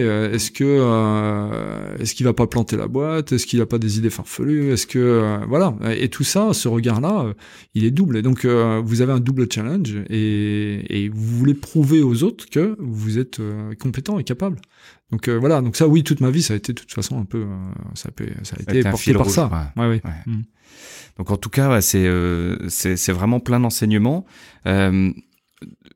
Une dernière une dernière chose, on a quelques j'ai quelques questions un peu basiques qui. Vas-y. pourquoi t'es devenu entrepreneur? T'aurais pu faire plein d'autres choses. T'avais envie d'autre chose au départ. Tu t'étais dit tiens, je ferais je fais autre chose de ma vie ou c'est ou alors je euh, non. C'était un peu téléguidé ou... c'était un peu téléguidé c'est peut-être plutôt euh, alors je vais être méchant avec moi-même mais c'est euh, peut-être parce que j'avais pas 36 000 choix non plus en face de moi euh, ouais c'est un peu par facilité aussi et puis euh, quand on est quand on a 16 euh, ou 20 ans ou 30 ans, enfin 20 20 ans, je m'étais pas posé ces questions. J'avais pas de rêve particulier. Hein, J'étais pas un artiste dans l'âme. J'étais pas quelqu'un qui qui avait des visées particulières. Donc en fait, je gérais un petit peu petit bonheur. La chance en ayant fait des expériences à côté ça m'a plutôt enseigné là où je voulais pas aller que là où je voulais aller en fait. C'est un peu par défaut. Euh, ouais. Alors pas par défaut, papa. Si tu m'entends, c'était pas par défaut, je t'assure. Mais euh, non, c'était, euh, ça a été euh, aussi l'occasion à un moment donné de de reprendre un peu l'entreprise familiale, de vouloir en faire quelque chose. Et comme je disais tout de suite, de, de prouver aussi que j'étais pas qu'un quelqu'un qui qui vivait de, de petits boulots en échec en échec, de, de, de reprendre quelque chose puis d'en faire quelque chose de bien. Donc ça a été aussi euh, c'est venu comme ça en fait. Est-ce que tu tu as eu euh, euh, ce, sentiment-là de de devoir d'hériter d'une aventure que tu pouvais pas lâcher? Est-ce que tu t'es donné le choix à un moment donné de de faire autre chose? On a eu cette occasion quand on avait été approché par le groupe pour le rachat des entreprises euh, de décider euh, effectivement d'aller faire autre chose euh, parce que là on aurait eu les moyens de le faire clairement. Et, et, mon choix a plutôt été d'être dans le dur sans moyens et d'avancer dans la difficulté qu'allait être les entreprises hein, mais et, et de, de, faire en sorte que cette entreprise vive sans sans sans ça quoi. De faire durer l'histoire et le patrimoine quoi. oui oui, oui ça j'avais eu le choix j'ai eu j'ai eu la possibilité de le faire quand j'avais 30 ans effectivement d'empocher quelques millions d'euros hein, et de partir euh, faire autre chose. Et j'ai préféré ne pas les prendre et, rester à vivre avec, euh, avec mes collaborateurs et puis développer une histoire. C'est un moment de choix. Ouais, c'est. Euh, qu'est-ce que tu dirais à, un jeune qui veut démarrer dans l'entreprise, qui veut faire, qui veut monter sa boîte, qui veut reprendre sa boîte, qui veut reprendre la boîte de ses parents N'écoutez pas les conseils des autres. non, je, euh, ce que j'aurais, euh, ce que je voudrais dire, c'est euh, bah, qu'il faut qu'ils aillent au bout de leur rêve. Je veux dire quelque part, euh, s'ils ont envie, justement, il faut qu'ils mettent en, en, avant leurs envies. il faut, il faut qu'ils aillent, qu'ils aient pas peur de l'avenir. Et même si c'est dur, même s'ils se trompent, même si, eh ben c'est pas grave ça. C'est franchement c'est pas grave. C'est aujourd'hui on est dans une société heureusement heureusement, qui accepte l'échec, qui accepte l'erreur, qui permet de se relancer justement face à ça. Donc je pense qu'il faut pas, faut pas hésiter, faut pas hésiter à le faire. Moi, je vois plein d'exemples autour de moi de gens chaque fois qu'ils me racontent leur histoire, je vois qu'elle est parsemée d'aléas, de doutes, de problèmes, et puis ils les ont surmontés parce que le temps travaille pour nous en fait à chaque fois. Donc non, non, je alors, quoi dire à des jeunes euh, bah, Allez-y, quoi, lâchez-vous, euh, faites, euh, n'hésitez pas à le faire. Et vous trouverez toujours tout au long de votre route des gens capables de vous aider. il y aura toujours quelqu'un. Ouais, il y aura toujours. tu appelais ça tout à l'heure des lieux de de basse vie euh, sur ah le bah, tort de. Il ouais, bah, y, a, y, y, a, des endroits où, euh, où tu peux te ressourcer. Ou, oui, euh, et puis il y a des rencontres euh, qui seront euh, qui sont intéressantes, qui sur le coup parfois ne donnent rien, mais qui dans le temps en fait vous apporteront quelque chose. C'était ça le terme. Le, tu disais de, dans le tort des géants, tu as des endroits, tu disais de. de... C'est des bases vie, ouais. Ouais, ouais c'est ça. Ouais, c'est-à-dire qu'on retrouve ces endroits où. c'est base vie ou basse Non, base.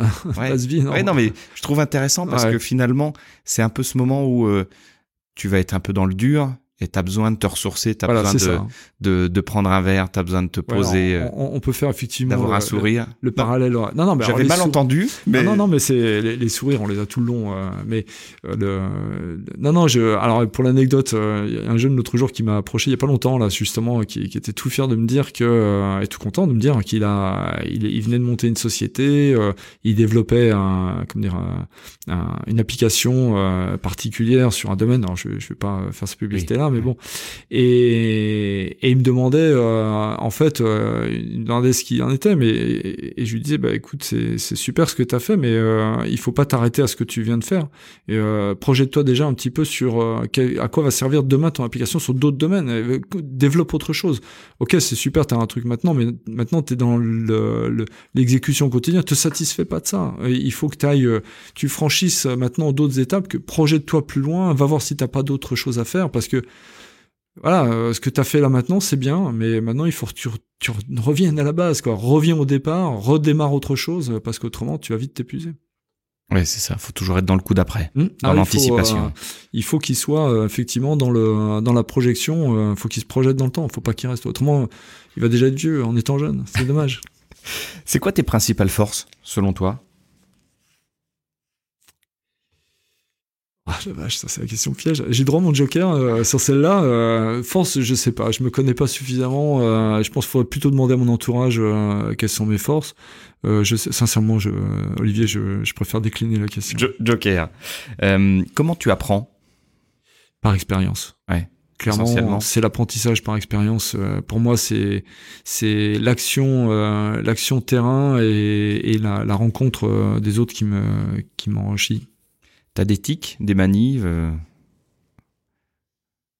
Euh... Des habitudes, non, des petits rituels euh, Des petits rituels, non, je, je, je, je pense pas. Je, non, sincèrement, je, comme ça, de, euh, de but en blanc, je, je réfléchis, je, non, je, je pense pas. Si je prends un café le matin systématiquement, c'est, je suis un caféinomane, moi, je prends énormément Démarrage. de café. Ouais, je peux pas démarrer sans ça. Non, j'ai pas de, je, je vois pas trop. Euh, alors peut-être que j'en ai, les gens sont gosses, mais euh, j'en sais rien. Je peux pas te dire. Moi, je ferai une petite enquête. Ouais, ce serait bien. tu me diras après. Hein. Voilà, ouais, je te, je te le dirai en off. Euh, tu disais que tu lisais pas beaucoup. Tu lis quand même un peu Si, non, non, je lis, euh, je, je, lis, mais... Euh, Qu'est-ce que tu as lu dernièrement qui, est, qui t'a marqué? Alors c'est une bande dessinée euh, qui est une euh, en fait une bande dessinée inspirée du euh, de livre George Wells qui est La ferme des animaux que j'aime beaucoup. Et, et, voilà donc cette bande dessinée m'a rappelé plein de choses sur le pouvoir, la gestion du pouvoir et sur comment dire le comment on devient vite un dictateur. Donc moi j'ai toujours eu pour habitude de dire qu'une entreprise c'était on était en démocrature, c'est-à-dire que c'est de la démocratie mais à la fin comme c'est moi qui décide, c'est une véritable dictature. Donc voilà donc ça ça m'a un petit peu inspiré autrement euh, voilà je lis euh, je lis des, des livres. Alors c'est plus euh, le côté loisir hein, ouais. roman qui m'intéresse. oui parce que on a besoin de détente aussi on a besoin de se projeter de, de, de, rentrer dans un livre et puis de vivre un monde parallèle qui vous fait d'un seul coup quelqu'un de bien c'est roman un roman à recommander que tu as lu voilà, écoute, moi j'aime bien, j'aime bien les auteurs nordiques, norvégiens. Alors, ah non, Ouais, le nom va être imprononçable. ouais, exactement. ouais, donc euh, je vais avoir un peu de mal. Euh, non, non, je, je, franchement comme ça. Euh, bon, si, as, si jamais t'as un lien, tu me le glisses et puis. Euh, ouais, ouais, ok. bah, je t'en donnerai quelques-uns. Mais là, spontanément, tu me demandes. Là, je lis un livre sur le sur une société de chats. Voiture, c'est un peu différent. C'est la société, mais au lieu que ce soit des êtres humains, ce sont des chats. Et en fait, euh, c'est assez amusant parce qu'ils transposent complètement euh, le monde euh, humain vu par l'animal. Euh, et donc, avec. c'est assez ouais, il y aura un décalage. Intéressant. Ouais, c'est bien. Ouais. ok. c'est quoi pour toi le, la meilleure valeur de l'entrepreneur? La, la meilleure valeur de l'entrepreneur, c'est l'obstination. Et pour moi, c'est euh, c'est euh, être euh, ne, ne, pas pas baisser la garde. Non. Toujours les. Ouais, toujours se mettre euh, toujours se mettre un petit peu en, en comment dire en non pas en danger mais euh, en risque, mais s'obstiner à vouloir finir quelque chose. jamais abandonner en cours de route. Je, je, je, déteste quand on a un projet. même si on, on, sent que le projet bat un peu de l'aile, on n'a pas le droit d'abandonner tant qu'on n'a pas tout tenté. Et, et, à un moment donné, par contre, si on a tout tenté et qu'effectivement ça ne fonctionne pas, on arrête. Il faut savoir arrêter. Il faut savoir fermer des dossiers. Mais, mais par contre, s'il reste une, lueur d'espoir de finir, euh, peut-être que c'est justement par là qu'on finira. Donc, euh, persévérance. Il faut persévérer. Ouais, Il faut, il faut être obstiné là-dessus. Je suis assez d'accord. Euh, la réussite pour toi, c'est, c'est quoi? La pérennité? Pour moi, euh, voilà, on est sur, euh, tu vois, quand, quand on disait que euh, mon objectif c'est une valeur patrimoniale, c'est le développement du patrimoine, donc ça veut dire le développement de la richesse de chacun. Je veux dire, donc cette vision de pérennité, elle garantit à chacun son avenir et, et, son développement. Et à partir de là, une fois que tu as garanti ça, tu peux travailler sur le bien-être, donner du sens, sur tout cet environnement favorable. Mais au départ, si tu n'assures pas cet élément de base, comment tu veux derrière rassurer, motiver, euh, engager euh, les gens avec toi euh, dans une démarche si tu leur garantis pas que derrière ils auront toujours foi en toi plus tard? Non, ça marchera pas. Donc il faut déjà commencer par ça. Je pense que c'est un élément motivant pour tout le monde, c'est déjà être certain qu'il est dans le bon bateau avec les bonnes personnes. C'est quoi qui te fait lever le matin? Ça. Ouais. C'est ça. C'est c'est euh, c'est ce qui me fait lever, c'est euh, euh, de l'engagement, les challenges, le, même la difficulté. Hein, parfois, même un contexte difficile, je le trouve attractif parce que il me permet de me réaliser. Je veux dire, sur le fond, je veux dire, si à vaincre sans à, vaincre sans péril, on triomphe sans gloire. Quoi. Je veux dire, à un moment donné, on doit vraiment se mettre en danger pour réussir. Et, cette, euh, ces contraintes, elles sont, elles sont enthousiasmantes sur le fond. c'est donner de sa personne. Quoi. Oui, et, et puis euh, quand on le partage avec d'autres, hein, vous savez, quand on est dans la difficulté ensemble et puis qu'on réussit, euh, ça c'est fort. quoi. C'est un moment où, franchement... la victoire collective. Ah bah ouais, moi j'adore ça. Je, je, trouve que là, c'est c'est fort. Et puis moi, quand je vois le, le, travail que font mes collaborateurs autour de moi, moi je suis épaté à chaque fois. Hein. Je me dis, ouais, qu'est-ce qu'ils sont bons. C'est vrai. Moi, c'est, je, suis d'accord. C'est, ça fait partie des fiertés qu'on peut avoir. Alors, j'avais la question qu'est-ce qui t'a rendu le plus fier? Euh, ce qui m'a rendu le plus fier, euh, bah, entre guillemets, euh, c'est c'est de. Ou qu'est-ce qui te rend le plus fier bah, Ce qui me rend le plus fier, moi, c'est de voir que les gens ont, ont, du plaisir à venir travailler chez Diageo c'est de voir que euh, il y a du il y a des gens qui qui, qui croient euh, dans l'entreprise, euh, qui croient dans le message qu'on qu'on leur porte, qui parfois râlent parce que c'est pas toujours simple, parce que si, parce que ça, mais mais bon an mal an, en fait, ce qui me rend le plus fier, c'est c'est de voir qu'on arrive à, à tous travailler ensemble, à cohabiter, et moi je trouve ça c'est une vraie réussite. Ok, merci. Qu'est-ce que alors ce podcast s'appelle Esprit Startup. Euh, personnalité inspirante et mise en mouvement. Pour toi, c'est quoi l'esprit startup? Est-ce que, déjà tu penses que Diagère a l'esprit startup? Non. Et, et pour toi, c'est quoi? Ah, Pour moi, l'esprit startup, si, euh, si tu veux, c'est euh, c'est le startup pour moi, c'est la, c'est la genèse, c'est le, c'est le, le, le, ce qui, ce qui est le démarrage. Hein. Startup, c'est justement le démarrage. Nous, on n'est plus du tout en cette phase-là aujourd'hui. On n'est pas dans une phase de démarrage, bien qu'on a beaucoup de sujets qui démarrent, mais euh, on a, on est plutôt une entreprise. Ça fait 65 ans, même plus qu'on est établi. On a euh, des marchés qui sont là depuis très longtemps, et justement, on le cultive ça, hein, cette relation avec des clients euh, fidèles ou des agents fidèles à travers le monde. C'est des choses qu'on cultive euh, volontairement. Donc on n'a pas cet esprit startup aujourd'hui. Je, je, je le reconnais. T'as pas peur d'avoir un peu une vieille barbe? Non, parce que euh, justement autour de moi déjà, je suis entouré de gens plus jeunes que moi, donc euh, ça c'est pas mal. Et puis le deuxième truc, c'est que on, démarre plein de sujets les uns à côté des autres, donc du coup on n'a pas le temps de s'ennuyer ni d'avoir l'impression de stagner. Tu te réinventes, t'essaies de te réinventer. Oui, et chacun se réinvente aussi dans son dans, leur dans leur service. Donc ça c'est euh, c'est pour ça qu'on a ce côté un peu euh, alors pas startup mais euh, novateur, créateur, développeur. Mais euh, non, les prix startup pour moi c'est c'est vraiment bah, comme ce jeune l'autre jour là qui décide de développer une petite application, qui monte sa petite boîte. c'est ça pour moi. C'est on est vraiment dans ce côté un peu petite micro entreprise qui qui va d'un coup se projeter, qui va grandir, mais qui peut aussi disparaître aussi vite qu'elle a grandi. Je veux dire, quelque part, qui peut être absorbé, mais qui va dans l'écosystème participer à la, à la, à la génération d'autres choses. Je veux dire, donc euh, c'est cette petite graine qu'on sème et qui va en fait développer plein d'autres graines autour d'elle. Donc ça, c'est ça. Alors non, non, Diagère, nous on est euh, on est une entreprise, euh, j'espère relativement stable et pérenne dans le dans, dans le périmètre. On aide en interne les talents à, à, se mettre en œuvre et à se développer. Donc là, oui, de ce côté-là, on pourrait on pourrait dire qu'on l'a, mais autrement, on est plutôt une comment dire une base. Je veux dire, pour moi, je le vois plutôt comme un socle que qu'un côté trop start-up. Je crois qu'il y a un, petit euh, une, petite astuce dans le nom diagère. Ah oui, non, mais ça, c'est une anecdote, ça. mais oui, ça peut être intéressant. Enfin bon, c'est... Euh, oui, Diagère, en fait, Dia de, de diamant, parce que mes arrière-grands-oncles étaient, euh, dans le Haut-Jura, étaient des diamantaires, enfin, diamantaires. Ils, C'était des lapidaires Ils taillaient, oui, ils, taillaient, ils taillaient le diamant, mais ils étaient pas c'était pas leur entreprise, hein. ils étaient euh, ils étaient employés à, à tailler diamants, donc euh, ça c'est le plus un petit clin d'œil à la famille. Un petit clin d'œil. Et, puis gère pour deux fougères, euh, parce que voilà, on s'appelle. ah, mais finalement, bien finir le nom. Ouais, oui, mais le mais ça marche plutôt pas mal. on te retrouve sur les réseaux sociaux? Très peu. Je suis pas un, je suis pas euh, quelqu'un qui a un téléphone dans la main, enfin un petit peu quand même.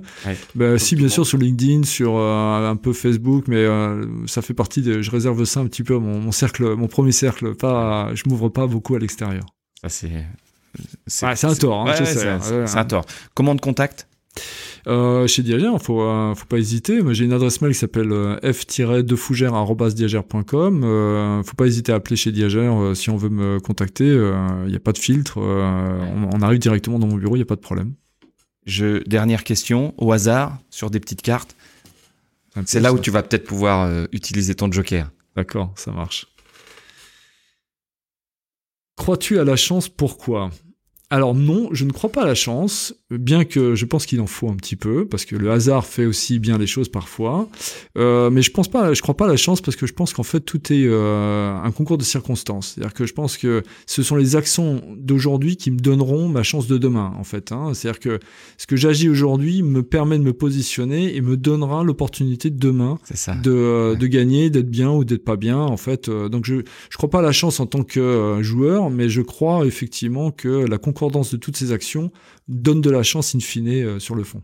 Alors, est-ce que ça voudrait dire par opposition que... Donc là, si je comprends bien, c'est en gros un petit peu tous les jours faire des actions qui vont créer les opportunités de demain et donc la chance de demain. Voilà. Est-ce que par opposition, tu penses que euh, le l'homme, l'être humain peut euh, se peut créer ou ne pas saisir certaines actions ou ne pas faire cette, certaines actions qui vont euh, ne pas lui servir bah, complètement. Euh, je pense que de toute façon, tu es l'artisan de ta, ta, destinée.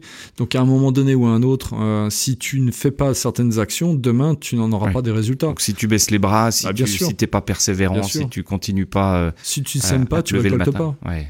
À, un moment donné, je veux dire, c'est ton action sur le terrain qui créera demain l'environnement le, le, et la société euh, de demain. J'ai envie de dire, c'est euh, il faut prendre conscience qu'on est dans un périmètre à capacité finie. Hein, je veux dire, euh, on n'a qu'une terre, on n'a pas 36 000. Euh, on a une, euh, comment dire, un environnement de consommation qui est qui n'est pas infini non plus, mais qui doit être raisonné. Et, et on doit on doit tenir compte de toute cette notion environnementale, politique, sociale, pour justement demain se exister. Et donc à un moment donné, ce sont nos actions d'aujourd'hui qui donneront du sens à nos enfants et aux actions qui seront faites demain c'est pour ça qu'il faut pas, euh, il faut pas baisser, euh, il faut pas baisser les bras et, puis euh, vouloir avancer. Et, et, je veux dire, refuser la vérité de ce qui nous arrive, ce, ce serait une hérésie totale, totale. Il faut, en, faut en prendre conscience, quoi. Il faut en prendre conscience et puis euh, euh, il faut agir. Alors après, vous savez, deux pas en avant, un pas en arrière, on avance toujours. Hein. Je veux dire, euh, c'est, il faut vraiment se dire aussi que le chemin le plus court, c'est pas la ligne droite. Hein. Il faut passer par des chemins détournés pour arriver à ses objectifs. Donc, ça fait aussi partie des choses où il faut en avoir conscience. Bon, après, on a des notions de temps qui sont plus ou moins urgentes ou pas. Hein. Donc, il faut aussi. En oui, c'est ça. C'est qu'après, à force d'attendre, on peut. on, on, agit dans l'urgence. Et c'est là où le législatif prend l'ascendant en disant maintenant ça suffit. On de manière verticale. Ah oui. Bon. euh, on a parlé du, du réseau Made in Jura. Euh, euh mais est-ce que tu peux nous dire, si tu as encore euh, quelque chose à nous dire au, euh, à ce sujet, est-ce que tu nous, peux nous dire pourquoi tu as rejoint ce, cette association? Est-ce que toi tu y trouves Et est-ce que tu aimerais y voir? Alors pourquoi j'ai rejoint l'association? Parce que je, je trouve qu'elle était, euh, elle est, elle est intéressante dans le sens où euh, le Jura est un petit département qui a beaucoup de qualités, qui n'était pas forcément euh, connu ou euh, qui n'était pas mise en avant. Et, et il y a, comme je dis, il y a beaucoup de talent dans le Jura et j'ai j'ai trouvé que l'idée au départ de Monsieur Bailly, elle était extraordinaire. Via Joël Simon qui a, qui a créé le, via Joël Simon, le Jura, le concept en lui-même. Le concept en lui-même.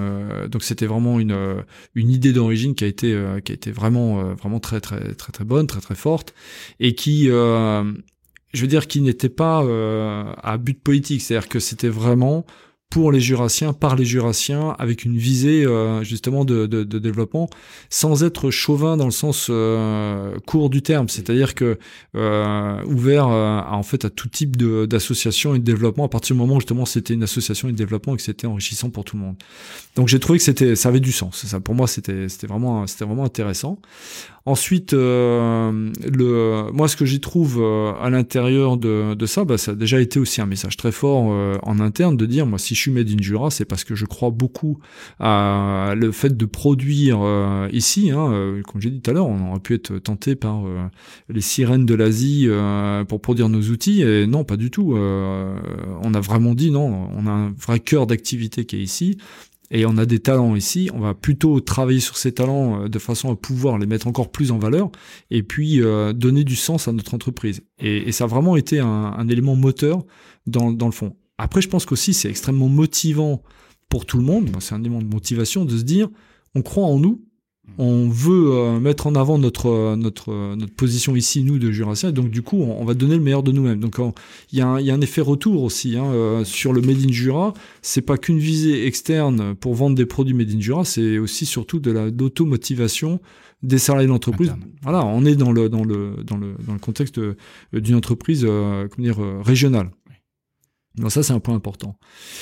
Après derrière Comment on peut projeter les choses euh, bah, Je pense que le, le, le Made in Jura, c'est un formidable réseau aussi de, de chefs d'entreprise, euh, avec euh, des, comme je dis, des talents, des gens qui, qui s'expriment, qui peuvent trouver effectivement un, un comme dire, un, terreau fertile pour leur, pour leur activité. Donc ça, c'est, c'est, c'est un point essentiel, mais il y a beaucoup d'autres réseaux aussi de cette nature, mais celui-ci en fait partie, c'en est un.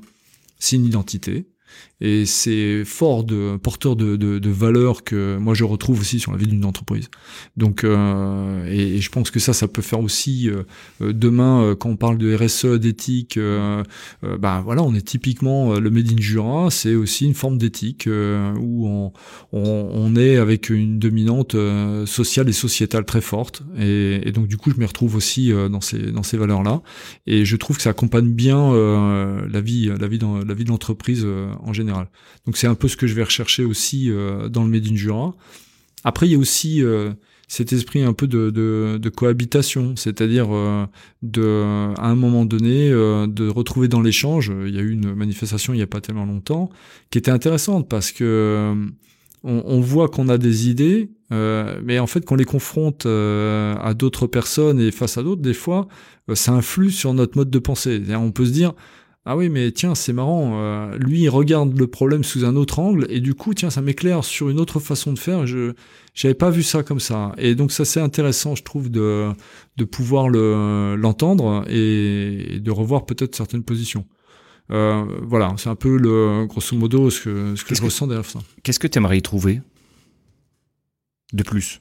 De plus, euh, dans le Made in Jura, euh, alors, je, pense qu'aujourd'hui, le, moi, je suis toujours euh, navré de voir que le monde de l'entreprise n'est pas connu du grand public et, et qu'on en a une image euh, plutôt délétère et enfin j'exagère un petit peu là. Je dis une image assez euh, assez négative hein, caricaturée ouais il y a des mots noirs quand même mmh. dedans. Et, et c'est vrai que j'aimerais bien que le Made in Jura soit un, terrain où on peut créer plus de promiscuité entre ce, ce grand public et, le monde de l'entreprise. Parce que faut pas oublier que bah, déjà les gens qui composent des entreprises sont aussi du, grand public, hein, euh, dans le fond, et, euh, mais leur portée, elle reste euh, limitée à leur cercle familial. Alors moi j'aimerais bien qu'on dépasse ce cercle familial et que chaque jurassien ressente, chaque habitant du département, de la région, ressente un petit peu que les entreprises c'est leur patrimoine. Et, et, quand une entreprise elle est, euh, elle est implantée dans une région, n'importe quel type d'entreprise, hein, bah quelque part c'est leur patrimoine à eux aussi. Et tant qu'elle vit, tant qu'elle est là, euh, elle contribue à leur richesse. Mais je veux dire, quand je regarde euh, Arkesnan, là on va être partenaire dans le, le, grand cercle. Oui, vous faites des, beaucoup de mécénat.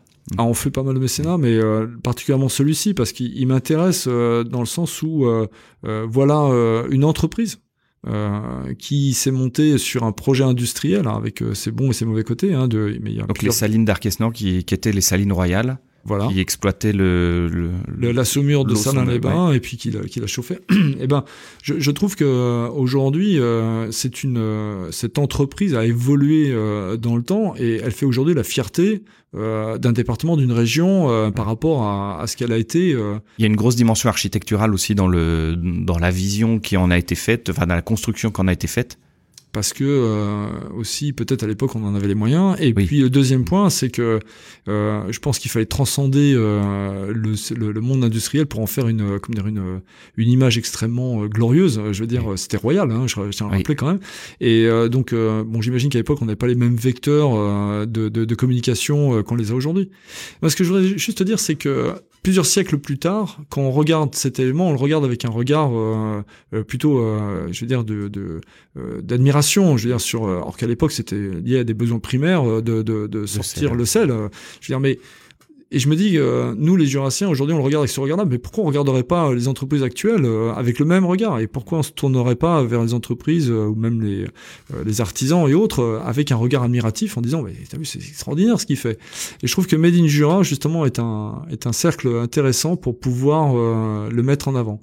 Donc voilà, la communication vers le vers le le, le, plus grand public possible me trouve être, je trouve que c'est un un axe euh, à, à développer.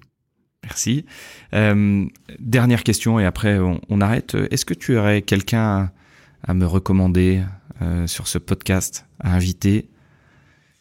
Euh, à inviter, bah, je connais. Euh, alors je sais pas si euh, moi j'ai rencontré euh, justement à travers d'une euh, des gens extraordinaires. Laurent Chauvin, je sais pas si Laurent Chauvin, ils ont ils ont fait partie du de la roue il y a ah pas bah, longtemps. Voilà, alors bon, ça a compliqué là. ça, tu me compliques un peu les choses. Plutôt Franck qui qui a participé à l'interview. D'accord. ensuite Jean-Charles Arnaud, Juraflore. Bah, moi c'est quelqu'un que j'admire parce que voilà un grand homme qui, qui a mené pareil, qui est comme moi, la vision, qui, a une vision, qui euh, qui est comme moi, euh, fils du dirigeant fondateur de l'entreprise, euh, qui a une projection sur l'avenir, qui travaille un produit extraordinaire, culturel, gastronomique. Ah oui, le comté et qui est, ah oui oui connu partout, euh, qui qui est sur des vecteurs de euh, de saveurs et de performances extraordinaires et, et qui a euh, euh qui est d'une euh, qui est d'un abord humain. Enfin voilà, ce que je trouve vraiment quelqu'un de très très très sympathique et et qui est vraiment très agréable, qui est qui est, qui est, très abordable. Je vais essayer de le solliciter alors. Oui, je pense que euh, il aura beaucoup de choses à raconter parce que sa vie est pleine d'anecdotes. J'imagine, j'imagine. Merci beaucoup, François. De rien. C'était extrêmement agréable. On a passé deux heures. Euh, euh, enfin, j'ai pas vu passer ces deux heures. Bah moi non plus, ouais, c'est euh, c'est vrai que c'était je m'attendais j'avais un peu peur euh, au début en me disant qu'est-ce que je vais lui raconter en deux heures? Mais euh, bon voilà, c'est bien. toi finalement ça fait pas mal. Ouais, et puis on a pas mal parlé de l'entreprise, c'était ce que je voulais parce que moi François Fougère, je voulais pas être devant mais c'est bien donc non, je te remercie Olivier. Et j'ai pas eu de joker. Un. Un joker. un, un, petit. Bon, en tout cas, merci beaucoup. J'espère que ce, ce podcast vous a plu. On se retrouve très bientôt. Et en attendant, je vous recommande de retrouver Diagère et tous ses produits sur euh, Internet, euh, sur les réseaux sociaux, puisque le, la société y est, euh, LinkedIn, Facebook aussi, me semble-t-il. Et merci encore François, et puis à très bientôt. Oui, oui, à très bientôt, oui. Salut. Au revoir. Je vous remercie d'avoir écouté cet épisode d'Esprit Startup jusqu'au bout. J'espère qu'il vous a plu. Si vous aimez ce podcast, merci de le partager autour de vous, d'en parler à vos amis, votre famille et vos collègues, et de le noter 5 étoiles sur iTunes, Apple Podcast ou Google Podcast. Rendez-vous sur le site espritstartup.io pour vous inscrire à la newsletter et être au courant des nouveaux épisodes. C'était Olivier Morin, merci encore de votre écoute et à très bientôt.